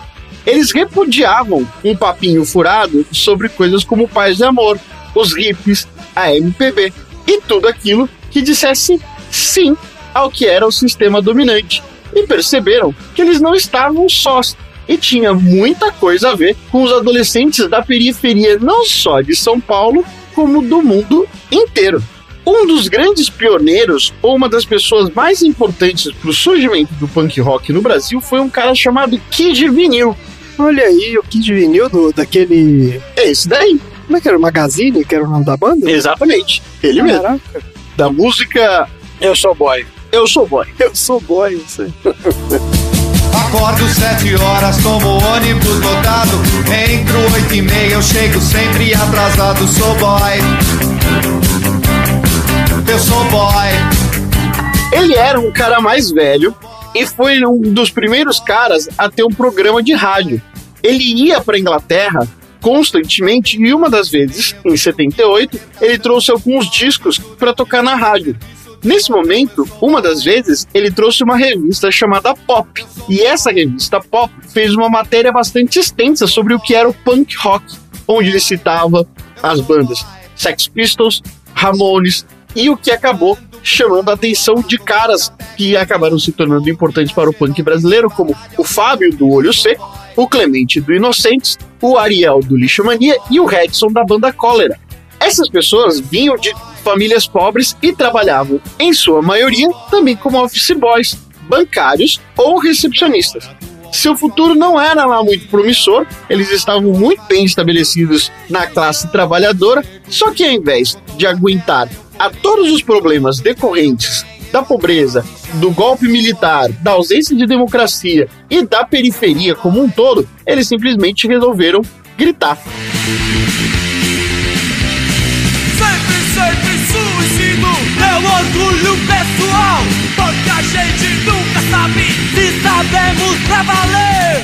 Segundo o depoimento do Ariel, que fazia parte do Lixo Mania pro filme Botinada, a Vila Carolina, que ficava entre o bairro do Limão e a freguesia do Ó, na periferia paulistana naquela época, era basicamente trabalhadora, rodeada por fábricas e também por um comércio popular. O nascimento do punk naquela região, ele afirmava que a única escolha que esses jovens tinham era gritar contra o conformismo de ser como os seus pais e ir contra a corrente que os prendiam à triste realidade do trabalhador periférico. E aí era natural, então, que a contracultura punk, ainda que importada, parecesse nascida, de fato, na Vila Carolina. Afinal, onde quer que eles estivessem, os punks eram frutos da pobreza, da falta de trabalho, da exclusão social, que era muito proeminente na cidade de São Paulo inteira. Dessa forma, a sua música, que era muito mal tocada, encontrava identificação em diversos ambientes geograficamente afastados. Além da música, o punk na Vila Carolina também se destacou pela organização de shows e eventos, muitas vezes em espaços improvisados alternativos, como garagens e algumas casas abandonadas. Esses shows eles eram frequentados por jovens da mesma idade e que compartilhavam também a mesma visão de mundo e a mesma atitude de rebeldia contra a sociedade. Foi lá, na Vila Carolina, que surgiram algumas bandas onde parte deles eram estudantes de uma mesma escola, no bairro do Limão, chamada EETAL. Lá estudavam o Clemente, o Ariel, o João Gordo, o Kid Vinil, o Fábio Massari, que era vigilante da MTV, e diversas outras pessoas. As bandas surgiram também de outras regiões da cidade. Mas foi justamente a Vila Carolina o pontapé inicial para que todas essas bandas pudessem tocar, o que era conhecido como o momento pré-punk.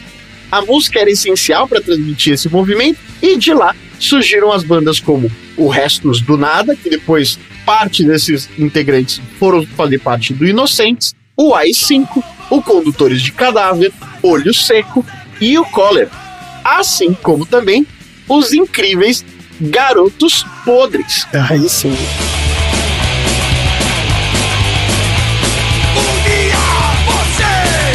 Vai descobrir que todos te odeiam e te querem morto.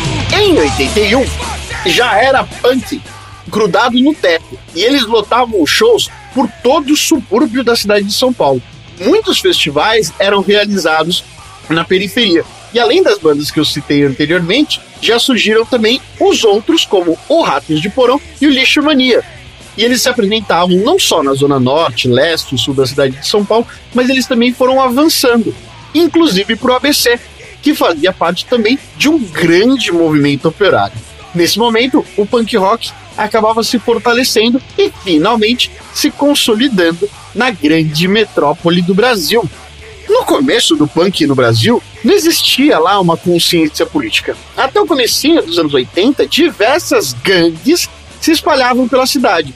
E, por definição, acabavam criando um clima de rivalidade e inimizade. Isso era uma questão que girava em torno de um puro bairrismo, de cada um tentar criar uma identidade girando em torno da sua geografia. Então os caras brigavam por absolutamente qualquer coisa, qualquer coisa mesmo. Por causa de namorada, por causa de um olhar atravessado, ou simplesmente por saber que o cara era de outro bairro.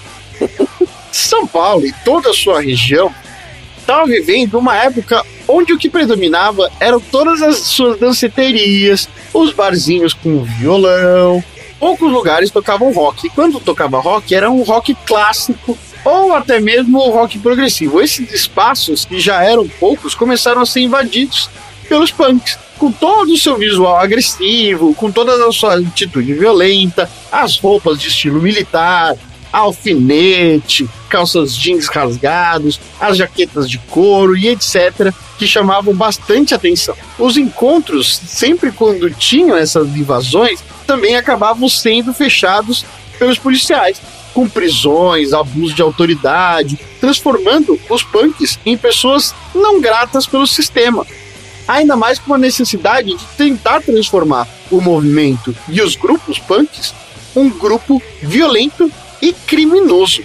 Portanto, todas as vezes em que os punks participavam da greve dos bancários, da greve dos professores ou da luta por aumento salarial, da melhoria da dignidade do povo periférico, todas as vezes era uma desculpa esfarrapada para a polícia invadir a manifestação para tentar retirar os punks de lá.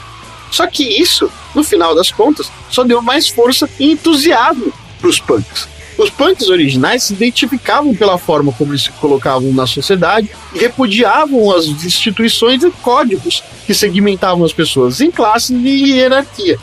O discurso anarquista começou a surgir, em última instância, como uma visão ideal da transformação e de combate à ditadura e à censura imposta pelo grupo militar. A imagem agressiva da molecada era principalmente uma denúncia sobre as mazelas do mundo injusto em que viviam, ainda que essa denúncia fosse feita de uma maneira muito mais tosca do que realmente intencional.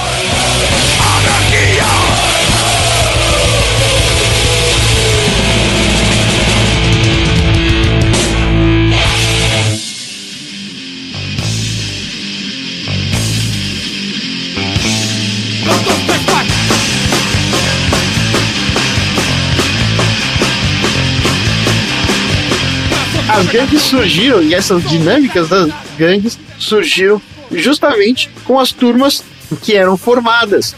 Mas foi justamente o filme Warriors que deu um grande start ao agrupamento em gangues por aí. Pois todo mundo começou a agir igual ao filme. É, igual. Montou a gangue dele pra fazer. Dentre as principais gangues que surgiram na época do filme Warriors, estão os Ostrogodos da Vila Santa Maria, que ficava na Zona Norte, o Carolina Punk, da Zona Norte, o Punk da Morte, Funeral Punk, ficava na Zona Sul, e os Rebeldes, que ficavam em São Caetano, além dos Metralhas e muitos outros. A chinelada que entrava pra tudo quanto é canto e era top socão todo fim de semana. As gangues punks, elas eram muito heterogêneas e de tudo quanto é canto da cidade. Ainda que todo mundo tivesse o mesmo propósito, no final das contas todo mundo saía no tapa. Os punks do ABC, por exemplo, rivalizavam com grupos da Zona Norte e da Zona Leste da cidade de São Paulo. Simplesmente não tinha paz entre eles. Pisar no território inimigo podia significar a morte, como efetivamente já aconteceu. Um exemplo. Quando o Clemente do Inocentes tinha 17 anos, ele acabou se apaixonando por uma menina que era um pouco mais velha. Só que ela morava na Vila dos Remédios e fazia parte da gangue punk do terror. Ele tinha que fazer todo um esquema para poder viajar de madrugada, porque ele simplesmente não podia ser visto em outro território, muito menos namorando uma outra menina que fazia de uma outra, fazia parte de uma outra gangue. Nossa! Justamente por causa dessa questão. Passar a noite na cadeia era algo super normal para molecada punk. E até hoje, 50 anos depois, o Carolina Punk, a principal gangue punk justamente da Vila Carolina, é conhecida como a turma ou a gangue punk mais temida do Brasil, justamente por causa dessas intermináveis brigas. Mas o principal de todas essas gangues é que por elas surgiram novos pensamentos e principalmente estilos de vida, boas músicas, muitas bandas de sucesso que se inspiraram muito ou pouco com as velhas e barulhentas bandas de garagem da Vila Carolina e também pela sua contribuição cultural pelo rock e por todas as pessoas que acabaram coincidindo em trazer um pouco mais do pensamento anarquista ao Brasil. É isso. É uma época que eu lembro bem. Como é que chamava sua gangue, Chico? Não, tinha gangue não, era o pessoal da rua de cima. Mas assim, é, na escola a gente tinha um grupo, eu tinha um grupo de amigos que gostavam de música, mas, e a gente ouvia falar dos punks, mas a gente não tinha mate- material pra ouvir, né? Não tinha disco nessa época de punk brasileiro. A gente tinha os punks lá de fora. E o, o irmão mais velho do amigo nosso, ele frequentava, ele falava que os punks são isso, aquilo, que se você cruzar o caminho punk, ele vai passar na valha no teu pescoço. E a gente, moleque, a gente ficava apavorado, né? E aí a gente soube que ia ter um festival punk. E a gente resolveu dar uma passadinha lá. E era um Sesc Pompeia. Quando a gente desceu ali do ônibus e eu comecei a andar. Mentira! Eu falei, não, vambora, que isso aqui, isso aqui vai dar merda. Não, pelo amor de Eu, não, sério, tinha uma galera, todo mundo mal encarado, todo mundo falei, meu, sem condições, não vou ficar aqui não. A gente saiu correndo. Batalha campal. Mas você foi no festival do fim do mundo, então? O festival do começo do fim do mundo. Saímos correndo de lá, cara. Não chegamos nem a ouvir as músicas. Só depois que eu comprei o disco pra ouvir, porque na época não tinha condições, cara.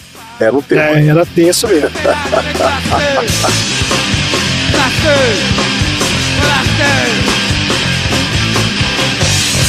Ressuscitada!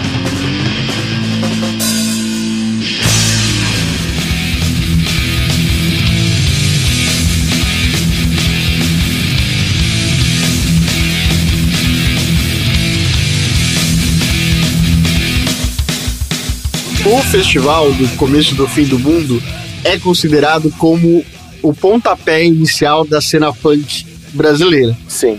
Mas teve a organização de muita gente que até hoje está dentro do punk, inclusive a participação de todos eles tocando naquele dia. Uhum. Obviamente que o negócio durou acho que 40 minutos de show. A polícia baixou lá e foi pancadaria pra tudo quanto é canto, mas isso criou um destaque tão grande que no final das contas acabou criando o efeito Streisand e recrutando cada vez mais punks. Sim, sim, foi isso mesmo.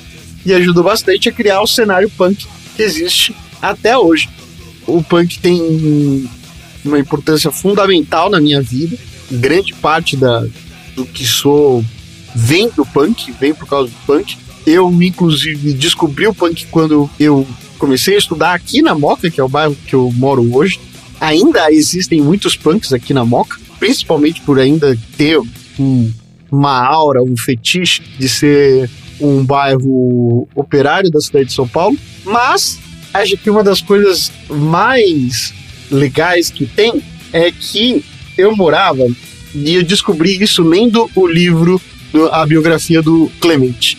Eu morava num prédio lá no centro de São Paulo, onde o estacionamento que ficava do lado era, na verdade, no passado, uma casa de show chamada Napalm, Napalm. que foi muito importante para o crescimento do punk no Brasil, onde várias pessoas importantes, como Clemente, como as pessoas do Ira, como gente da Legião Urbana, como o João Gordo, ou fizeram parte da administração da casa de show, ou chegaram a trabalhar, inclusive, lá dentro. E aí, no final das contas, acho que nos anos 90, o espaço durou pouquíssimo tempo, mas aí nos anos 90 a casa foi demolida. Um vizinho meu acabou comprando o terreno, fez do terreno um estacionamento e recentemente esse estacionamento foi vendido para virar um prédio de habitação super pequeno. Olha aí, apagando a história. É, é, isso rola mesmo. Eu também, quando era adolescente, a gente falou o negócio das bandas, né? Tinha lá a banda de hardcore, também a gente tocava muito com a galera de punk também, galera de punk rock, assim, tipo, os punks mesmo, né? Porque a gente não era punk, obviamente, né? A gente era um bando de moleque de, porra, de, de classe média ali, fazendo rock and roll. Mas tinha uma galera mesmo, tipo assim, mais de, né, dos, dos bairros mais periféricos tal, que tinha uma realidade bem diferente da nossa. E era uma galera bem interessante, assim, uma visão totalmente eles tinham muita coisa da, da anarquia também, mas eles tinham uma visão social assim bem mais interessante que a gente não tinha tanto também, porque não tinha a vivência da coisa, né? Então era bem legal. E foi através deles que eu entrei em contato também com o punk rock mesmo, brasileiro, porque nessa época também minha referência era toda de punk rock estrangeiro. E aí comecei a escutar o, o Garotos Podres, o Rato de Porão, Cólera, inclusive o DFC, que pra mim é a banda mais legal de punk rock que tem, que é do brasileiro, essa adoro até hoje. Foi nessa época também. Então, pra mim também foi uma, é uma galera bem importante, assim, como formação, não só musical, como até social também. Entrar em contato com várias ideias diferentes, uma realidade muito diferente da nossa. Sim. Cólera foi o primeiro show punk que eu vi na vida. Olha só. É, fui lá ver o Redson. E eu só criei coragem pra ir porque a gente percebia que eles tinham uma mensagem pacifista nas letras, tá? E a gente criou coragem pra ir. Falou, não, isso daqui dá pra ir. né? Pela paz em todo mundo. É isso aí. Pela paz em todo mundo. Toda cidade tinha um inferninho onde chegavam essas bandas de São Paulo, que eram as bandas punks grandes, né? E sempre rolava quebra-quebra, né, cara? Sempre. Era quebradeira e briga e confusão, né? A gente Já também tem não não. várias confusões com os carecas do, do ABC, os punks aqui de São Paulo, era terrível. Nossa. Show do Ramones, por exemplo, era uma roleta russa, cara.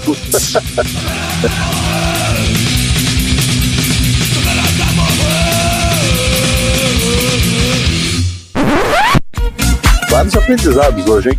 Opa! O que é que vocês aprenderam aí? Eu aprendi que não pode olhar pra neve sem óculos escuros. Queima a retina. Pois é. Eu aprendi essa, mas eu aprendi que a Grow, e não só a Grow, mas também a Estrela, tinham fábricas aqui no meu bairro. Olha aí. Olha aí, a estrela também. Pois é, eu fiquei chocado. Eu aprendi tanta coisa. Aprendi que o O é brasileiro. Eu aprendi que o Dinka existe. e aprendi que o Shin tinha uma gangue. Então, assim. É, Isso gangue. aí. gangue é exagero, vai. Não, era gangue. A gangue da rua de trás. A gangue. Não, de cima. Rua de cima, Rua de cima, é. De cima. Não era Backstreet Boys. Upstreet Boys era a banda, era, era a gangue do Shin. Isso.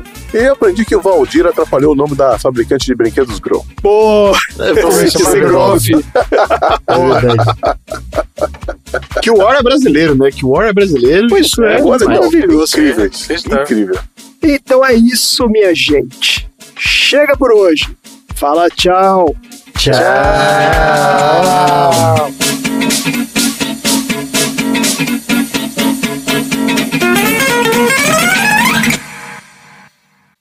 Fim das. Cadê foto no grupo dos aleatórios? Vou colocar, vou colocar lá. Ei, mas eu saco esse grupo. O problema é que tem que colocar pelo. pelo é, é, esse trem que é. Como é que chama? Eu esqueço o nome desse negócio. Messenger. Computador. Celular. Não, é o outro grupo. É, é- é- é porque não é o WhatsApp. Telegram. Ah, Telegram, tá vendo? Eu, vou, eu tenho que botar no WhatsApp, vou botar no.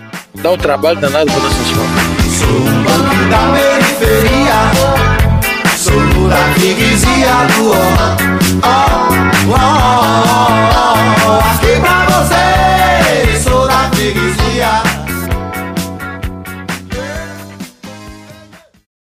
Fim da sessão.